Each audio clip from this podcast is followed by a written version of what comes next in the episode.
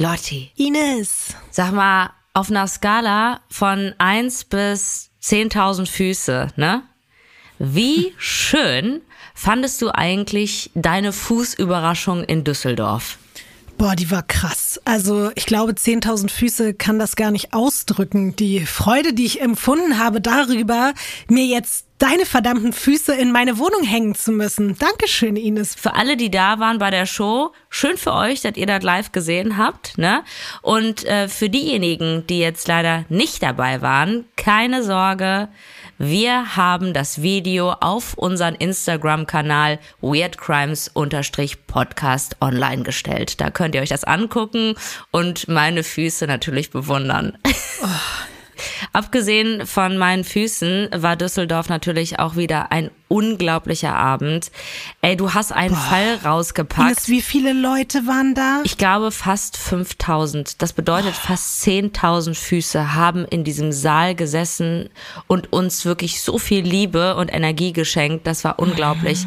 Habe ich aber auch teilweise gebraucht für den Fall, muss ich ganz ehrlich sagen. Der ist hart. Ich habe mich so doll darauf gefreut, den dir endlich erzählen zu können. Ich habe ihn mir extra für Düsseldorf aufgehoben und ich freue mich aber auch ganz doll, dass ihn jetzt eben auch alle hören können, die nicht mit in Düsseldorf dabei waren. Und wir machen es wie immer.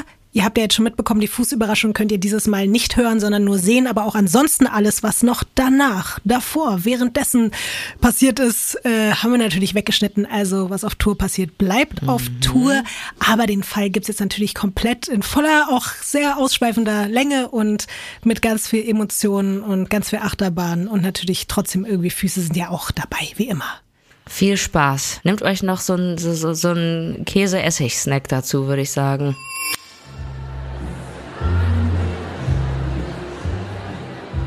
Ines. Lotti.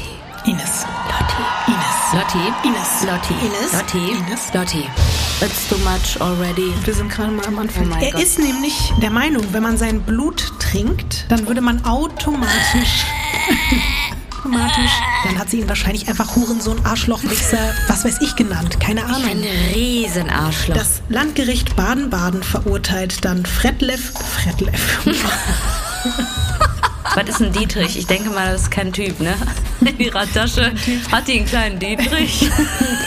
Okay, Ines, lassen wir das. Du musst jetzt aber noch kurz hier durch. Du Ja, jetzt bitte nimm mich an den. Fuß. Nimm meinen Fuß, Ja. man sich so vorstellt, diese kleinen Jetzt Hummelfüßchen. halte ich mal fest.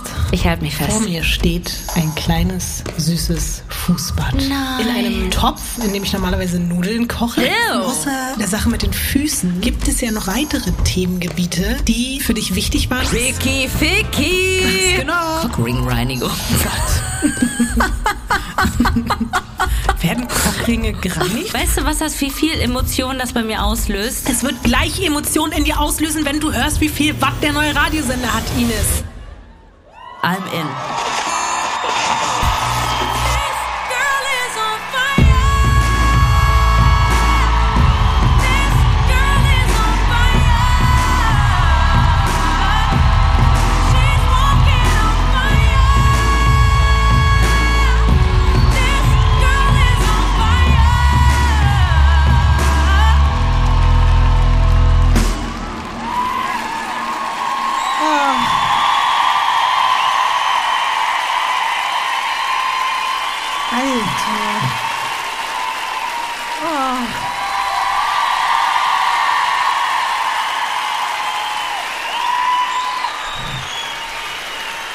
Düsseldorf.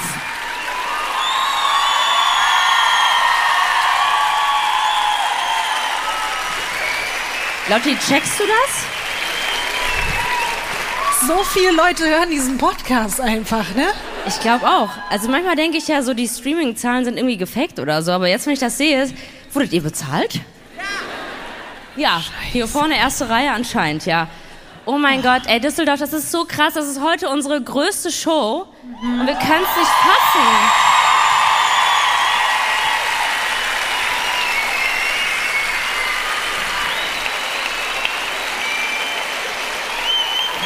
Boah. Ey, und ihr wisst, ne, ich komme ja gebürtig aus Duisburg, also NRW, ne? Duisburg! Duisburg! Vor allen Dingen, Ines, bei dir sind auch ganz viele wichtige Leute heute hier, ne? Ja, meine Mami ist heute zum Ines ersten Mama Mal ist da. Ich weiß nicht, wo sie sitzt, aber ich möchte es auch gar nicht wissen, ehrlich gesagt. Weil ich weiß gar nicht, ob meine Mutter weiß, was ich so jeden Tag mache beruflich. Spätestens heute wird sie es erfahren. ja. Okay. Dann würde ich jetzt sagen, Ines, wenn du bereit bist und wenn ihr bereit seid. Düsseldorf, seid ihr bereit?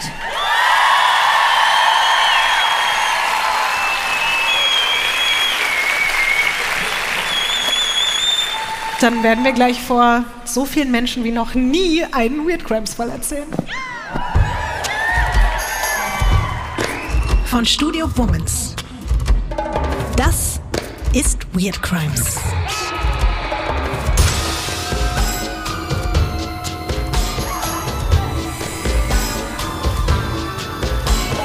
Der True Crime Podcast über die absurdesten, bizarrsten und unglaublichsten Kriminalfälle. Mit mir, vis-à-vis. Und ich bin Ines Agnoli.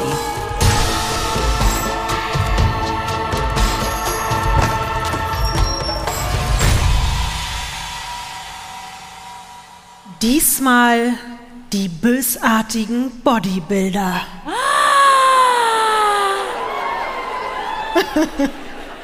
Boah, Ich liebe es, wenn du so ein Geräusch machst beim Titel. Das ist richtig Die schön. bösartigen Bodybuilder. Ich habe ja eh immer. Also fast jeder in Düsseldorf, oder? ich weiß Haben wir hier Pumper? Oh, stimmt, das ist eigentlich eine wichtige Frage. Ja? Woo! Nee, sorry, aber die Stimme war viel zu hell für einen Pumper. Glaube ich nicht. Passt überhaupt nicht. Ja! Da sind sie! Oh, siehst du, ja, es gibt Pumperin. natürlich auch Pumperinnen. Also, Vielleicht kannst du uns nachher so beide irgendwie jemals auf einen Arm so irgendwie einen Squat machen oder so. Yes, sagt sie. Yes, I can. Ines, Lotti? wir werden es übrigens heute mal so machen. Ich zeige dir jetzt zu Beginn ein Foto, beziehungsweise zwei, und du sagst mir, wo wir uns befinden. Nein. Es ist keine Flagge, also das ist schon mal ganz Okay. gut. Ich glaube an dich, wirklich. Also es ist auf jeden Fall eine Stadt. Und wir sind am Meer, was sehr schön ist. Dann, es ist auf jeden Fall Amerika. So, haben wir.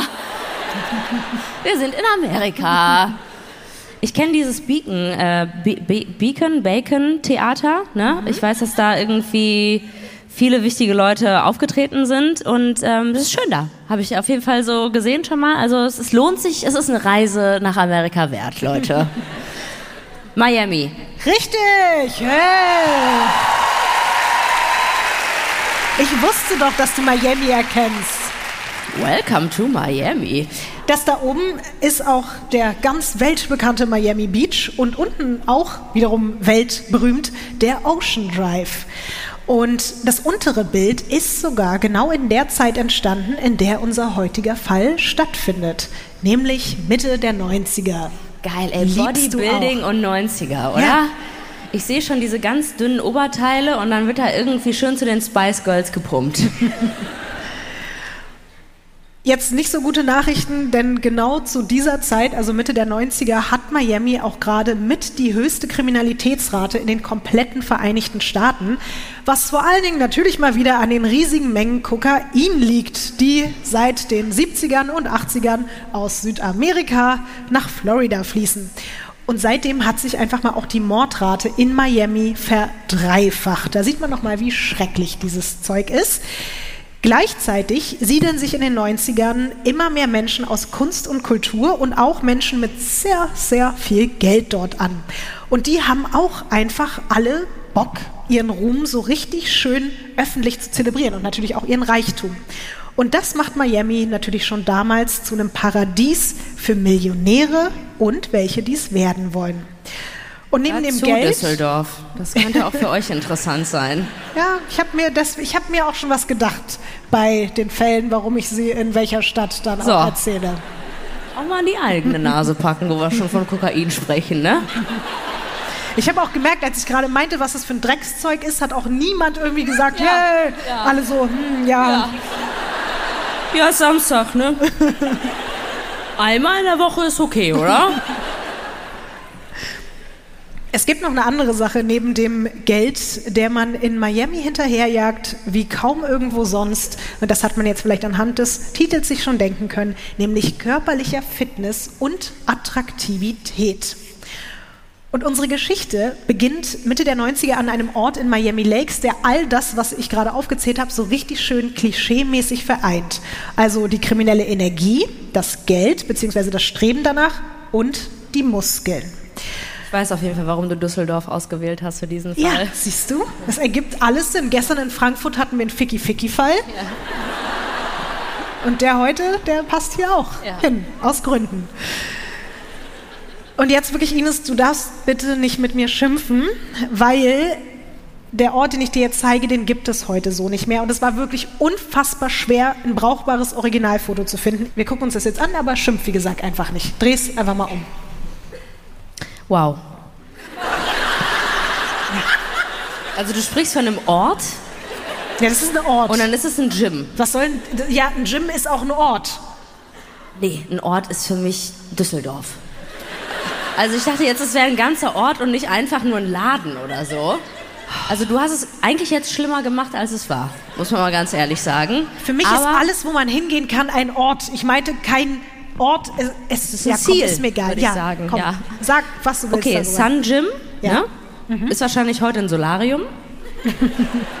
Und äh, sieht okay aus. Also dafür, dass du sehr lange gesucht hast, ist es eine okay Leistung, Lotti.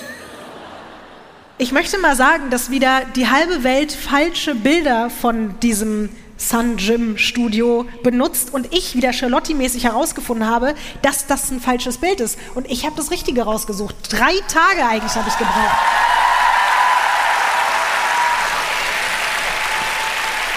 Deswegen schimpf ruhig, aber ich habe manchmal habe ich wirklich Angst, wenn du so lange nach irgendwelchen Bildern suchst, dass das irgendwelche Folgen für uns auch haben kann, dass du dich da ins Darknet oder was weiß ich nicht vorbegibst.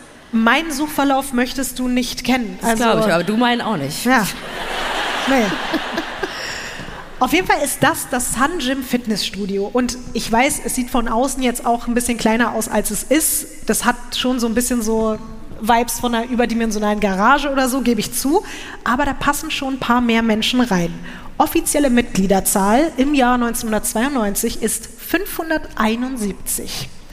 Aber eventuell nimmt es die Buchhaltung in diesem Gym auch nicht ganz so ernst mit den Zahlen oder nicht ganz so genau weil wir verlassen uns da jetzt mal lieber nicht an die Angabe, aber das ist das, was zu diesem Zeitpunkt so gesagt wurde. So oder so gibt es da drin sehr viele, sehr große Maschinen, sowohl bezogen auf die Geräte, die da drin stehen, als auch auf oh, das... die Kanten, ne? Na klar, ja. Also die Leute, die da so ein- und ausgehen, sind auf jeden Fall auch wirklich richtige Schränke. Das ist nämlich kein normales Gym, wo man da so ein paar Hanteln hebt und ein bisschen Beinpresse macht, sondern das ist der Place to be für genau die Leute, die sich dann später mit drei Schichten Selbstbräuner anmalen und dann auf der Bühne irgendwie ihre Eight Packs da präsentieren und irgendwie nur 10% Körperfettanteil haben. Also richtige Bodybuilder. Der Großteil der Mitglieder ist männlich. Es gibt aber auch ein paar Frauen, die im Sun Gym trainieren. Und man findet ansonsten auch erstmal alles, was es so in normalen Studios gibt. Also es gibt eine Saftbar, es gibt sogar einen Kinderbetreuungsbereich und einen Aerobic-Raum. Aber hinter den Kulissen sieht es ein bisschen düsterer aus. Der Chef vom Sun Gym, John Mies heißt er. Mies? Mies. Ja. Ja. Der ist gelernter Notar, aber der hat selbst übrigens auch eine Bodybuilder-Karriere hinter sich und in seinen besten Zeiten war er sogar mal fast Mr. America. Aber irgendwie hat er nicht so das beste Händchen in Sachen Mitarbeiter. Der vorletzte Manager, den er eingestellt hat, also der Manager vom Sun Gym, der wollte eigentlich nur mal so zwei Wochen in Urlaub fahren, aber der ist nie wiedergekommen, weil er mit hunderten Kilo Kokain und Amphetamin in seinem Auto festgenommen wurde. Ja. Guck mal, wieder in Düsseldorf kaum einer reagiert. Ja. Ja, was ist denn jetzt daran ungewöhnlich? Ja, auch der Manager, der danach kam, das war ein Ex-Cop und der hatte eigentlich auch nur kurz was zu erledigen und der sitzt seitdem im Hochsicherheitsgefängnis, weil er zwei Drogendealer in den Everglades umgelegt hat und mit deren Stoff und deren Geld abhauen wollte. Alles klar. Ja. Und auch unabhängig von den Angestellten treiben sich da schon ziemlich viele zwielichtige Gestalten rum. Ein Polizist aus Miami sagt später, dass er seine monatliche Quote an Festnahmen in nur einer einzigen Nacht vorm Sun Gym erfüllen konnte, weil der musste dann nur im Auto sitzen und so gut wie jeder, der da rausgekommen ist, den er überprüft hatte, hat irgendwie Dreck am Stecken gehabt. Manche gehen übrigens auch nur ins Sun Gym, weil sie wissen, dass es da in der Umkleidekabine besonders günstig und unkompliziert Anabolika zu kaufen gibt das alles, was ich jetzt gesagt habe, auch mit dem Anabolika und so, das weiß der Chef, also der John Mies, und das juckt den auch nicht wirklich, weil der will einfach nur, dass der Laden besser läuft. Ist ihm auch egal, warum die Leute da reinkommen. Und für ihn ist das Wichtigste jetzt, er braucht einen neuen, zuverlässigen Manager. Und der steht bald in Person von Daniel Lugo in seinem Büro. Du darfst das nächste Bild umdrehen. Jetzt bin ich aber gespannt. Hoffentlich ist die Druckerqualität gut. Nee, ist sie nicht. Hey.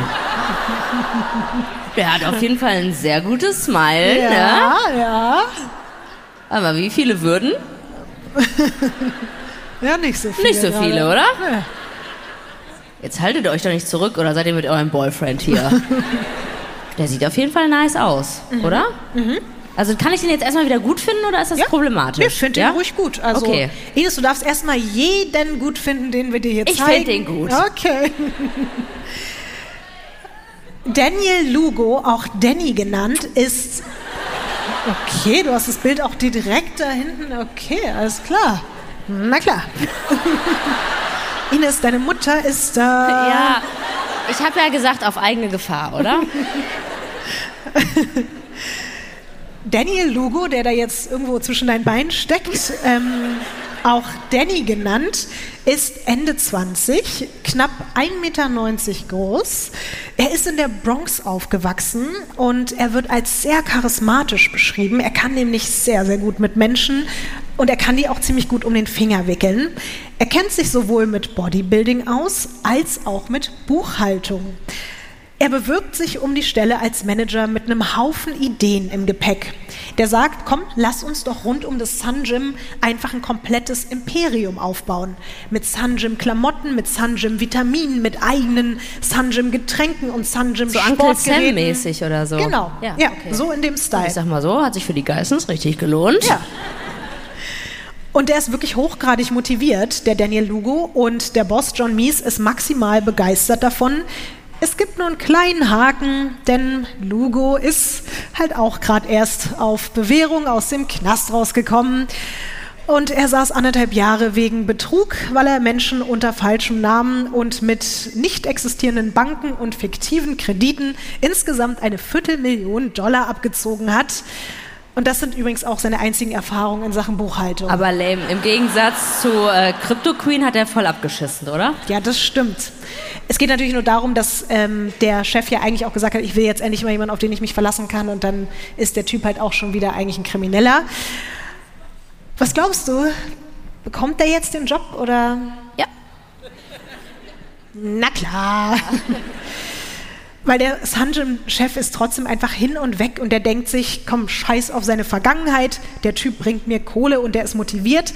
Und ab jetzt ist Daniel Lugo also dafür zuständig, neue Kunden anzuziehen, aber auch als Personal Trainer zu arbeiten. Weil das sieht man jetzt auf dem Foto nicht so krass, aber der ist schon sehr, sehr trainiert. Und ich finde, das sieht man Okay. in seinem Gesicht, dass er sehr, sehr trainiert ist, oder? Also jemand, der so selbstbewusst lacht, der ist trainiert, oder? Ich dachte, Oder der hat andere Argumente, worauf er sich stützen kann. Ines, Oder man kann sich auch daran stützen.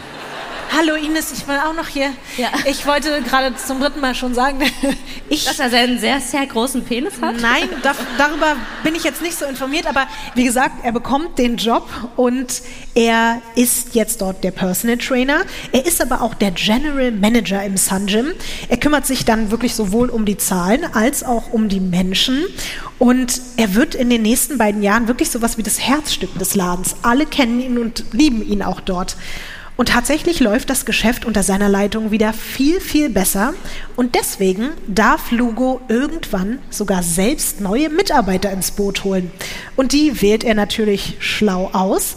Er stellt seinen besten Freund und Trainingspartner ein, der nebenbei auch noch der Cousin seiner Ehefrau ist und der wegen eines abgelaufenen Visums gerade keine Arbeitserlaubnis hat und dringend einen Job braucht. Und auch von ihm darfst du dir ein Bild angucken und ich freue mich jetzt ein bisschen auf deine Reaktion. Okay. Ist es Jude Law?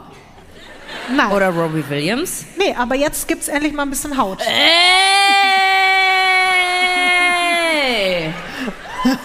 Mal, Düsseldorf, mal Applaus für dieses sexy Bild, oder?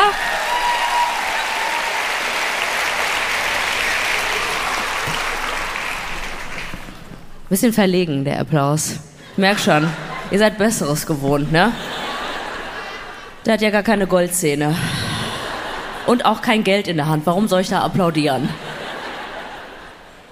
Nee, aber äh, ich muss sagen, er sieht fit aus, aber jetzt nicht so Bodybuilding-mäßig, ne? Da ist er auch gerade jetzt nicht in seiner Massephase, würde ich jetzt mal behaupten. Also die Bodybuilderin da hinten lacht sich wahrscheinlich gerade kaputt und sagt so, aber den hebe ich mit einem kleinen C. aber jetzt so im Vergleich, Daniel Lugo oder ihn, wen findest du jetzt besser? Den Daniel. Ah, okay. Ja. Alles klar. Okay? Ja. Ja? Also, mir, ich bin da eh raus, aber mich hat's ja nur bei dir Ich wollte interessiert. nur fragen, ob ich mich jetzt mit den anderen streiten muss um Daniel irgendwie. Das hier ist übrigens Noel Dorbel. Er wird aber von allen einfach Adrian genannt, warum auch immer. Das konnte ich jetzt irgendwie nicht so richtig herausfinden, aber Miami halt. ja. Nur, dass ihr euch da nicht wundert, also er heißt eigentlich Noel, aber wird Adrian genannt. Er ist 22, er liebt Fitness und Bodybuilding. Das mit dem Fitness, finde ich, kann man schon so ein bisschen sehen, auch an seinem Körper. Und genau wie Lugo hat auch er richtig Bock, Geld zu machen. So viel und so schnell, wie es geht. Schließlich will er halt auch mit dem Miami-Lifestyle der anderen mithalten können. Und deswegen hat er auch gar kein Problem damit, dass Daniel Lugo unter seinem Namen ein Investmentfondskonto für illegale Briefkästenfirmen am Laufen hat. Und damit verdienen die beiden nebenbei ordentlich Kohle. Daniel Lugo tatsächlich ein bisschen mehr als Dorbel, aber das bekommt er gar nicht so mit. Es gibt Leute, die sagen über ihn, ehrlich gesagt, dass er vielleicht nicht die allerhellste Kerze auf der Torte ist. Ist aber auch egal. Ja. Und in seinem Der hat Fall. andere Qualitäten. In seinem Fall, also ich weiß jetzt nicht genau, ob das jetzt damit zusammenhängt, aber könnte das eventuell auch mit dem dann doch sehr regelmäßigen Konsum verschiedener Substanzen zusammenhängen. Ein anderer Bodybuilder aus dem Sun Gym sagt nämlich später über Dorbel, er war ein Anabolika-Freak und er hat alles getan, was Danny Lugo ihm gesagt hat. Und Danny Lugo sagt jetzt, dass es Zeit für die beiden ist, krassere, größere Dinger zu drehen, als das, was sie da bis jetzt machen. Und Dorbel ist natürlich dabei. Und so schmieden sie einen Plan. Oder besser gesagt, Lugo schmiedet den Plan. Er ist so ein bisschen das Brain und Dorbel ist quasi der Körper. Das Ziel lautet jetzt, so ein bisschen weg von diesen Peanuts. Also die haben ja jetzt so viele unterschiedliche Leute, die sie da abziehen, aber die wollen jetzt lieber einen großen Haufen Geld auf einmal und im besten Fall von einer einzelnen, sehr, sehr reichen Person. Sie warten nur noch auf das passende Zielobjekt. Und das wird schneller in ihr Visier geraten als gedacht. Arnold Schwarzenegger. Richtig. Wirklich? Falsch. Ah, okay, schade. Ich habe mich gerade voll gefreut. Nee, Ines, tut mir leid. Arnold Schwarzenegger ist es jetzt nicht. Der Name des poten- potenziellen Opfers wird dir jetzt, glaube ich, leider nicht sagen. Er heißt Mark Schiller. Du darfst das nächste Bild umdrehen. Da gibt es aber ein Bild nach dem anderen von heißen Ja. Typen hier, oder? Also, nee, doch nicht.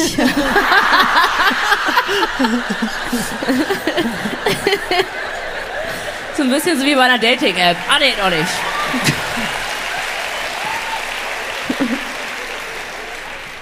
Ja, okay, alles klar. Ist auch ein toller Mensch. Bestimmt mit inneren Werten.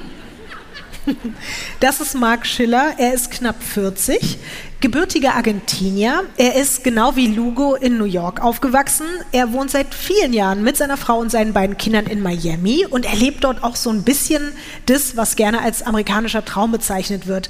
Er hat einen Bachelorabschluss in Rechnungswesen gemacht und danach mehrere international erfolgreiche Unternehmen gegründet, unter anderem für Nahrungsergänzungsmittel und mit seiner Firma für Buchhaltungsservice ist er im Laufe der Jahre richtig reich geworden. Und er hat für sich und seine Familie eine Villa in Miami, mehrere Autos und ein Franchise-Restaurant gekauft. Willst du damit sagen, dass er andere Leute abgezogen hat? Eigentlich wollte ich das bislang noch nicht sagen, nein. Aber irgendwie indirekt, so wie du das vorgetragen hast, war es schon so ein bisschen so, oder? Krass, finde ich jetzt äh, gut, dass du das rausgehört hast oder ich finde das sehr schlau, dass du es rausgehört hast, weil ich wollte jetzt schon sagen, dass er an sich eigentlich ein sehr seriöser und kompetenter Geschäftsmann ist, aber dass er zugegeben vielleicht eben auch ein bisschen Dreck am Stecken hat. Mhm. Denn eventuell kommt das Geld nicht nur aus dem Buchhaltungsservice und von den Supplements, ein bisschen was hat er sich auch über Anti-Fluchkerzen finanziert. In seinem Fall waren die Anti-Fluchkerzen eher sowas wie ein Krankenversicherungsbetrug. Mhm. Möchtest du mal raten, wie viel er damit auch noch so zusätzlich verdient hat? An Geld. Mhm. Wie viel Geld hat er denn allgemein? Ja, das kann ich dir jetzt leider nicht sagen. Ich kann dir nur sagen, wie viel er noch mit dem Krankenversicherungsbetrug nebenbei in so ein paar Jahren gemacht hat. In, was sind denn ein paar Jahre? Ines, ich wollte es jetzt gar nicht so spezifisch. Ich wollte nur mal kurz fragen, wie 15 viel. 15 Millionen. Wir sind doch in Miami. Also krasserweise, ich hätte mich jetzt eigentlich richtig aufgeregt, weil das so viel ist, aber es sind 14 Millionen. Verdammte Scheiße.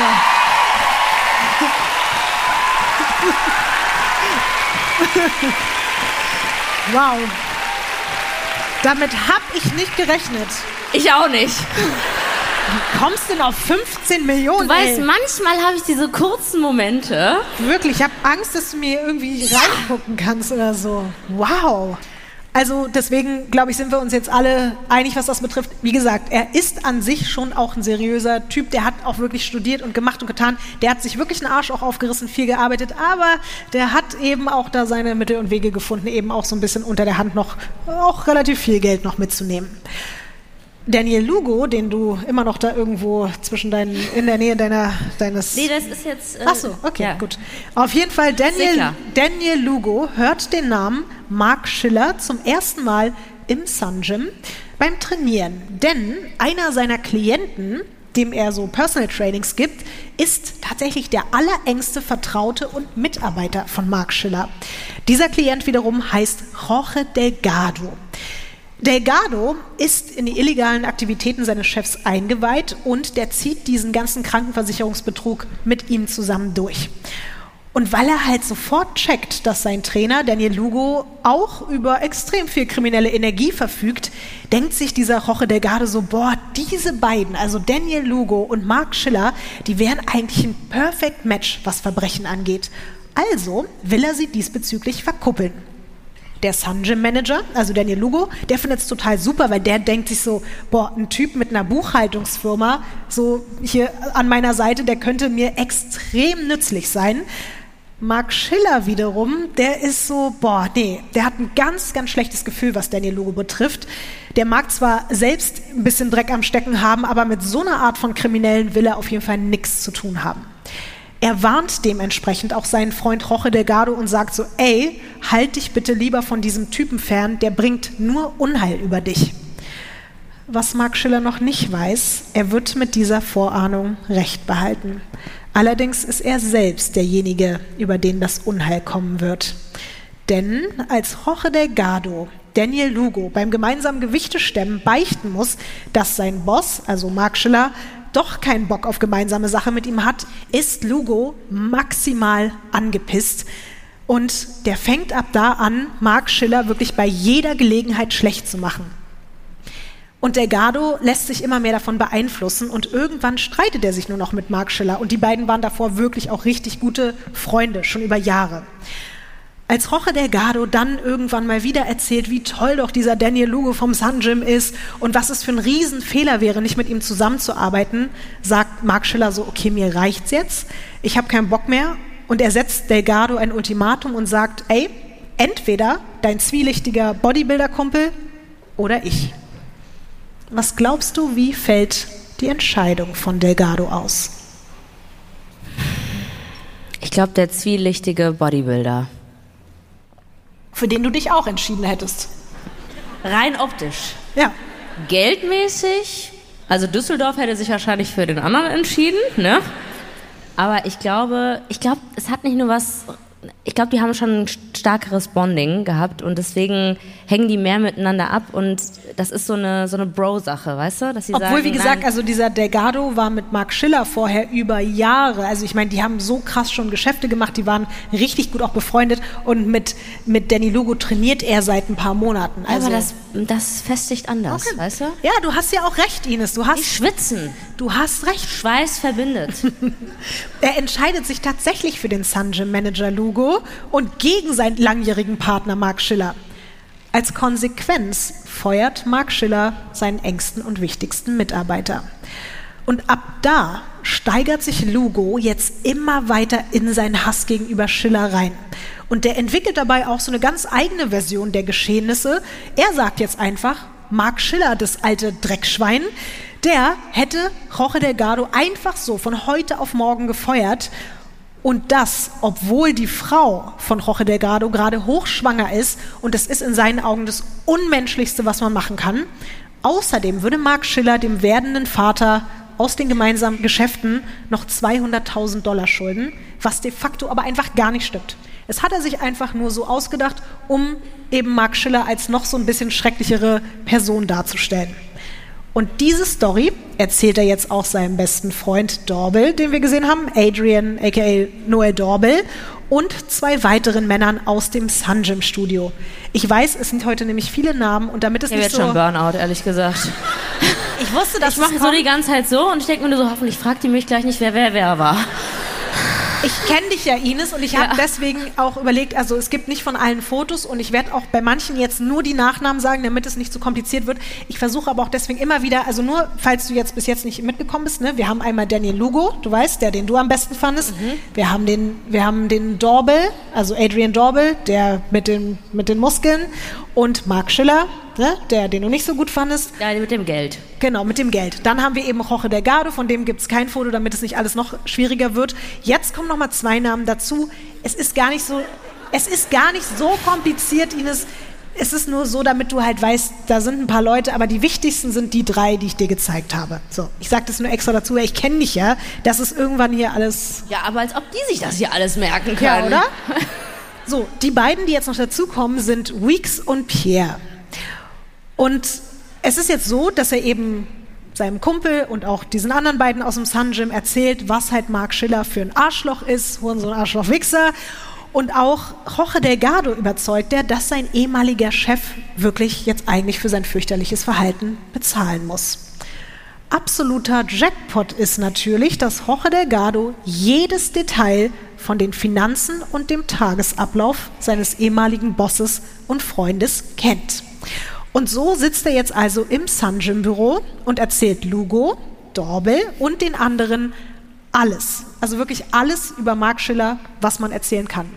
Wann der Mann morgens aufsteht, wann er ins Bett geht, wo er seinen Kaffee trinkt, wie seine Frau und die beiden kleinen Kinder heißen, wie der Grundriss seines Hauses aussieht und wo sich der Safe befindet, in dem Schiller seine Pistole versteckt. Er berichtet von allen Kontoverbindungen, auch von denen auf den Cayman-Inseln und in der Schweiz und er weiß sogar, wie viel da überhaupt drauf ist.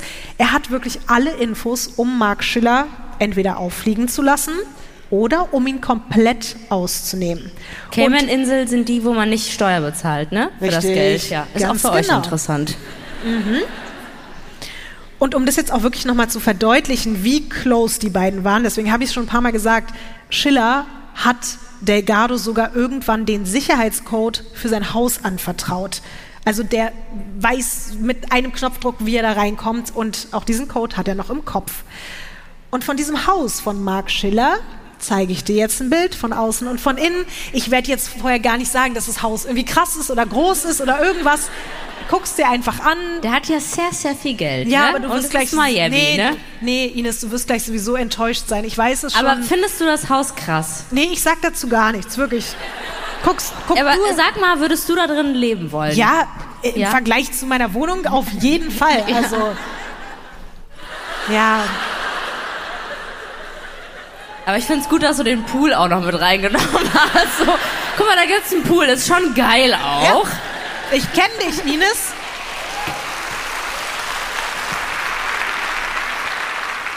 Ist okay, oder? Hier in Düsseldorf, die Hälfte wäre so, boah, nee. Downgrade. Hier lachen auf jeden Fall nicht so viele Leute. Ich glaube, die denken eher an ihre Einzimmerwohnung und sind so, ja, ja, genau, Downgrade. Also. Ja, es, also, guck mal, ganz ehrlich, ne? Der Pool sieht mega aus. Ich sehe uns da schon, ne? Auf so Gummitieren, richtig hier zu 90er Jahre Mucke, richtig abraven und sowas halt, ne? Richtig Party machen und so. Ich glaube, das würde mega Bock machen. Aber das Haus an sich sieht ja jetzt nicht spektakulär aus oder so. Also, das ist okay. Es ist okay. Das ist ein total okayes Haus für jemand, der super reich ist. Und vor allen Dingen, Ines, aus der Sicht von Leuten, die eben nichts haben, ist das ein richtig, richtig krasses Haus. Das stimmt. Ja. Wenn man es so sieht, dann ist es krass. Ja, das darf man nicht vergessen. Jorge Delgado, der eben ehemalige Freund von Mark Schiller, der hat schon unzählige Abende in diesem Haus verbracht und der könnte da wirklich mit verbundenen Augen durchgehen und der würde den Safe und alle anderen Wertgegenstände da drin trotzdem noch finden. Um es jetzt also mal auf den Punkt zu bringen, und vielleicht hast du dir das schon gedacht nach allem, was ich erzählt habe. Ja, weil du hast jetzt nicht gesagt, er würde die Toilette finden oder sowas halt. So das Typische, was man sagt. Ich wüsste jetzt genau, wo die Toilette, die Küche ist. Nee, direkt safe, Wertgegenstände und so. Na klar, also aber darum geht's ja, ja jetzt auch. Damit will ich eben sagen, dass Mark Schiller, den wir da auf dem Bild gesehen haben, de facto jetzt eigentlich gefickt ist. Das Blöde ist halt nur auch, der weiß das auch noch gar nicht, weil der denkt sich so, ja okay, die beiden sind jetzt nicht so cool auseinandergegangen, aber der ahnt nicht im geringsten, was da hinter seinem Rücken abgeht, dass da irgendwelche Typen in einem Fitnessstudio sitzen und darüber reden, wo eben seine Wertgegenstände in seinem Haus versteckt sind und so. Was glaubst du denn, Ines, wie Daniel Lugo und seine Komplizen jetzt an das Geld von ihm rankommen wollen? Einfach reingehen, oder? Sicherheitscode, also du hast ja auch gesagt, dass die wissen, wann, wann er schlafen geht, was so seine Hobbys sind, was er so macht, wie so die ganze Konstellation ist, wo die ganzen Wertgegenstände sind. Also ich würde sagen, die haben das beobachtet, den Tagesablauf gescannt und suchen sich eine Uhrzeit aus, wann es passt, gehen da rein, holen sich die ganzen Sachen, die die brauchen und hauen wieder ab. Und machen sich ein schönes Wochenende. Genau das überlegen die sich auch erstmal, so ganz standardmäßig da reinzugehen. Auch noch vielleicht eine Runde im Pool zu, schw zu schwimmen oder sowas halt. Genau. Aber das Ding ist jetzt, Daniel Lugo, der merkt, der ist so sauer, weil, wie gesagt, der war ja einfach am Anfang so, ja, oh, ich habe Bock mit dem zusammenzuarbeiten, wir würden bestimmt cool passen. Und der ist so in seinem Ego gekränkt, dass er sich jetzt sagt, nö, das reicht mir nicht. Ich will da nicht einfach nur einbrechen, der will mehr. Und deswegen steht jetzt fest, sie wollen Mark Schiller entführen. Was? Das steht in keinem Verhältnis. Richtig, Ines, absolut richtig. Also warte mal, die haben sich entschieden, nicht mehr zusammen zu arbeiten. Punkt, oder? Naja, nicht ganz. Es war ja, wie gesagt, so, dass eigentlich versucht wurde, Daniel Lugo zusammenzubringen mit Mark Schiller, dass die überhaupt ja. anfangen zusammenzuarbeiten. Der Mittelsmann, der hat ja schon lange mit Mark Schiller zusammengearbeitet und jetzt hat aber einfach Daniel Lugo ja quasi einen Korb bekommen von Mark Schiller, weil der gesagt hat, nee, dieser Daniel Lugo, der ist mir zu kriminell, das will ich nicht. Und das ist eigentlich jetzt passiert. Deswegen hat dann äh, Mark Schiller gesagt, nee, du entscheidest dich jetzt entweder dein neuer komischer Bodybuilder-Kumpel oder ich. Und ja, als er gesagt hat, ich nehme den Bodybuilder-Kumpel, hat er ihn entlassen. Richtig GZSZ, oder? Nur mit Entführung dann. Genau, das ist jetzt eigentlich äh, die Situation und du hast natürlich vollkommen recht, es ist absolut unverhältnismäßig, aber dieser Daniel Lugo, den du am Anfang wieder so heiß fandest, es war klar. Ich habe gesagt, er hat ein nettes Lächeln. Er entpuppt sich doch jetzt schon als jemand, der auf jeden Fall einfach so, also man muss ja schon ein krasses Problem haben, wenn man sagt, nur weil jemand nicht mit mir zusammenarbeiten will, will ich dem jetzt das Leben zur Hölle machen. Ja. Und vor allen Dingen auch will dem auch alles nehmen, was der hat diese Männer, die da jetzt zusammen in diesem Büro hocken und in diesem Fitnessstudio gemeinsam eine Mission aushacken, nennt man später übrigens überall in der Presse die Sun Gym Gang. Und das Problem mit dieser Gang ist jetzt, die haben zwar alle schon irgendwelche Diebstahldinger gedreht und irgendwelche Leute beklaut und gescammt, aber Kidnapping ist natürlich noch mal ein ganz ganz anderes Kaliber. Ines, hättest du jetzt einen Plan, auf welchem Wege man denn erfolgreich einen erwachsenen Mann und halt auch Familienvater entführen könnte, ohne dass es jemand mitbekommt? Ja, klar. Na dann. Ja. Stell mal vor, ich würde jetzt wirklich sagen, ja, normal. Also ähm, da habe ich natürlich schon ein bisschen Erfahrung. Ich habe gar keine Ahnung. Ich kenne das ja auch nur so aus Filmen, wo das dann immer funktioniert. Also es gibt dieses Chloroform, ne, wo man das so irgendwie vor, vors Gesicht macht und dann wird jemand bewusstlos. Gestern hatten wir die Anti-Sex-Pillen. Mhm. Richtig guter Fall, by the way, solltet ihr auf jeden Fall reinhören. ähm, ja, keine Ahnung. Oder man macht halt irgendwie, man tut so, als ob man so, ein, so eine Polonaise macht, ne? Und dann führt man die eine Person aber in eine andere Richtung. So, so siehst du den Truck da? Hier fliegen leicht die Löcher aus dem Käse und dann geht die weiter, diese Polonaise. In den Truck rein, äh, bis wir nach Wuppertal.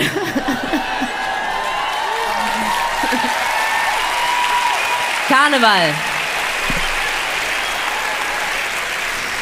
Es hat doch Gründe, warum ich dir solche Fragen stelle. Also am Ende kommt da immer irgendwas sehr Weirdes bei raus. Also, aber es ist jetzt nicht die Polonaise, aber ich finde, das, was die da jetzt planen, geht in eine ähnliche Richtung. Also du erinnerst dich jetzt auch nochmal, wie die Typen aussehen ne? und wer die so sind. Und dieser Daniel Lugo, Adrian Dorbel und der Rest, die planen jetzt, sich zu Halloween als Ninjas zu verkleiden an Mark Schillers Tür zu klopfen und Süßes oder Saures zu rufen. Und wenn er dann rauskommt, dann wollen sie ihn in seinem Vorgarten zwischen den ganzen anderen verkleideten Gestalten und den ganzen Kindern, die da rumlaufen, unbemerkt überwältigen. Wegtackeln oder was? Dann in seinen Van ziehen, nee, dann in ihren Van ziehen und ihn in eine leere Lagerhalle bringen, die Delgado gehört. Das ist der Plan. Ich finde die Bolognese besser. Polonaise meine ich natürlich. Es wird jetzt aber schon dabei kompliziert, einfach passende Kostüme für die Bodybuilder-Körper der Sunjim Gang zu organisieren. Warum aber auch Ninja? Die wollten schon cool auch sein, ne? Ja. Und das musste natürlich auch passen. Deswegen lassen die das jetzt erstmal mit den Kostümen kurz beiseite und kümmern sich erstmal um die sonstige Entführungsausrüstung. In einem Laden für Sicherheitszubehör geben sie sich als Security-Team einer Rockband aus. Aber irgendwie cool. Ja. Und kaufen dann dort mehrere Elektroschocker. Oh, das ist nicht cool. Ja. Handschellen und so kleine Motorola Walkie-Talkies. Ich weiß nicht, ob du die noch kennst. Ich Klar. fand sie super früher. Die hatte unser Team immer noch. Stimmt. Ja. Okay, wow. Vielleicht haben sie sich auch als Rockband Security ausgegeben. Verdammte Scheiße, wer seid ihr eigentlich? Und somit sind sie jetzt eigentlich ganz gut ausgestattet, aber auf einmal steht plötzlich doch schon Halloween vor der Tür. Sie haben keine Kostüme und irgendwie hat die Sunjim Gang dann an diesem Abend auch doch nicht mehr so Bock auf eine Entführung.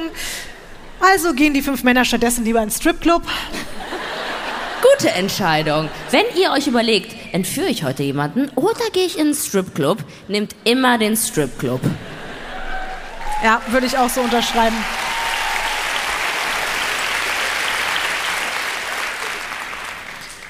Aber nur ein paar Tage später, wir sind jetzt übrigens Anfang November 1994, kehrt die Motivation und der Fokus zurück und die erste große Aktion der Sunjim Gang kann offiziell beginnen. Lugo hat sich vom Ablauf her inzwischen was anderes überlegt. Ich würde sagen, im Kidnapping-Game ist es dann jetzt doch wieder ein bisschen was Klassischeres.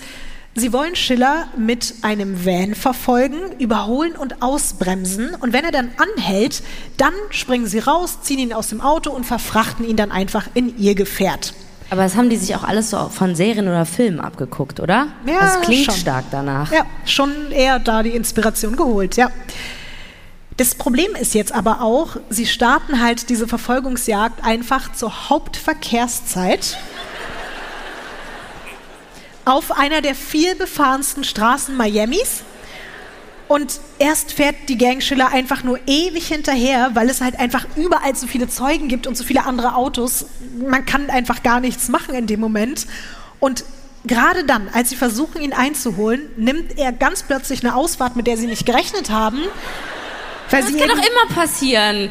Sie haben ja aber immer so seinen Tagesablauf im Kopf gehabt, dachten, er fährt immer nur da lang. Dann fährt er, nimmt er eine Ausfahrt und das hat die so aus dem Konzept gebracht, dass sie ihn sofort aus den Augen verloren haben. Dann sollten sie es vielleicht nicht machen, oder? Richtig. Und dann ist er weg. Und somit ist dann auch der erste richtige Versuch gescheitert. Lugo kann das selbstverständlich nicht auf sich sitzen lassen. Der denkt sich also was Neues aus und das geht wieder ein bisschen mehr in die Ninja-Richtung. Nur drei Tage später kriechen Dorbel, Pierre und Weeks im Morgengrauen unter Decken im Vorgarten von Mark Schillers Haus herum. Hast du Pam und Tommy geguckt? Ja. Es gibt mir richtige Pam und Tommy-Vibes irgendwie von der Serie, wie der versucht da irgendwie einzubrechen, Stimmt, oder? Stimmt. Ja, das passt wirklich ganz gut. Auch in diesem Fall. Und ich muss, also nochmal dazu, ich weiß, Dorbel sah jetzt auch auf den Bildern gerade nicht ganz so massiv aus, aber es gab oder gibt Leute, die sagen, dass der in seinen richtig krassen Phasen genauso breit wie hoch war. 1,70. Also, Hätte als Hecke gehen können. ja, Perfekt.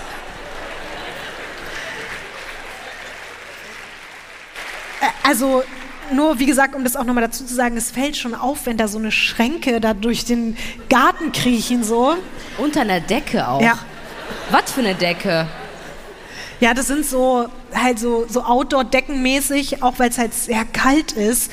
Und die sind aber dazu auch noch alle in schwarz gekleidet, tragen Handschuhe und haben sich so, so militärisches Camouflage-Make-up ins Gesicht. Aber wir reden jetzt auch noch von dem Vorgarten hier, ne? ja, Also, wir haben doch alle den Vorgarten gesehen. Also, wenn da Leute in Decken mit Militärs Camouflage rumrobben, das ist, das ist kein Versteck. Das ist krass auffällig. ja. Es ist halt noch dunkel und deswegen denken sie sich ja, man sieht sie nicht. Das geht. Das ist eine richtig gute Idee, yes. Uh, I thought about it. When we uh, mal uh, uns a little bit here like a camouflage the soldier here, nobody can see us. I, I saw it. It's like Harry Potter with the Zaubermantel. We have hier unsere Decke.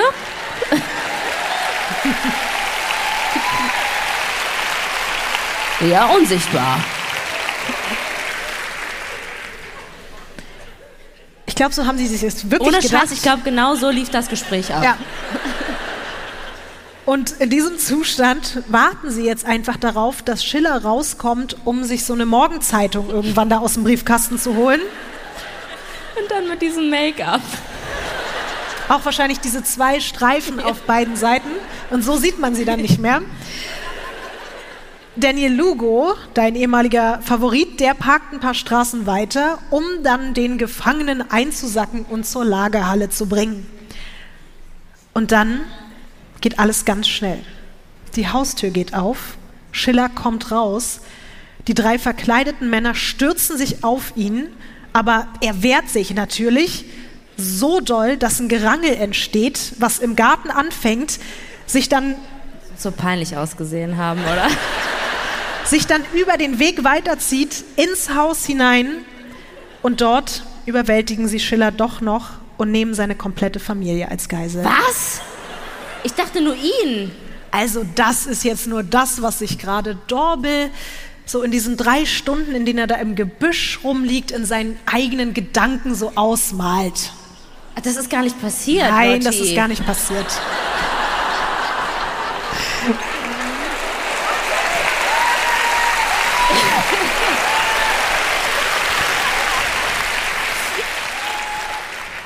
Ich wollte dich nur mit gerade in die Gedanken nehmen von ich gut. Adrian, Spaß gemacht. Adrian Dorbel. Der liegt da, wie gesagt, seit drei Stunden im Gebüsch und weiß auch nichts mit seiner Zeit anzufangen und deswegen stellt er sich das halt so vor, dass es passiert. Aber in Wirklichkeit, ehrlich gesagt, passiert einfach überhaupt gar nichts. Er steht einfach gar nicht auf.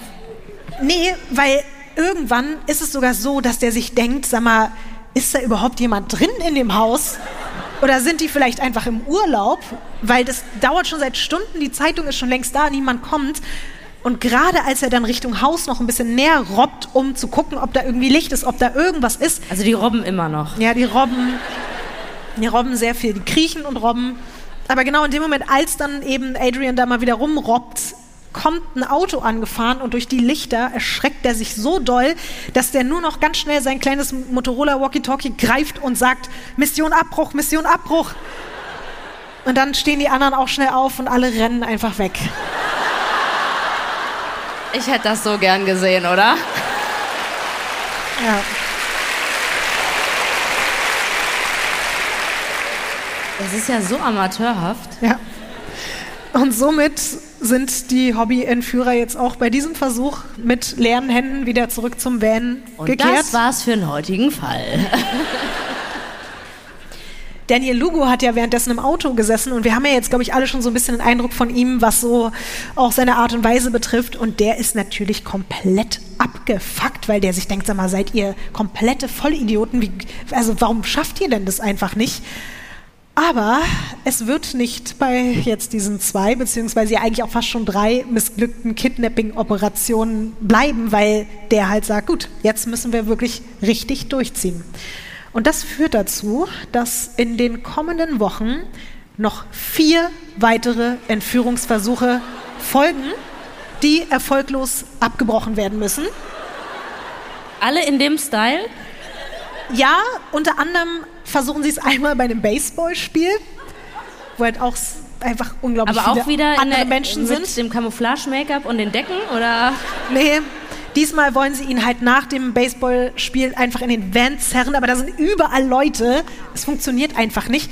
Und ein anderes Mal, da gibt es nicht so viele Informationen drüber, aber die scheinen wohl gedacht zu haben, die können ihn irgendwie auf einer Toilette beim Pissoir in irgendeinem Restaurant schnell mal irgendwie da rausziehen, aber auch das hat einfach nicht funktioniert und sie mussten es abbrechen. Aber schön, was sie so für Fantasien haben, was sie sich alles vorstellen, was, was Ja. gehen würde, aber wie wenig die überhaupt erreichen, ne?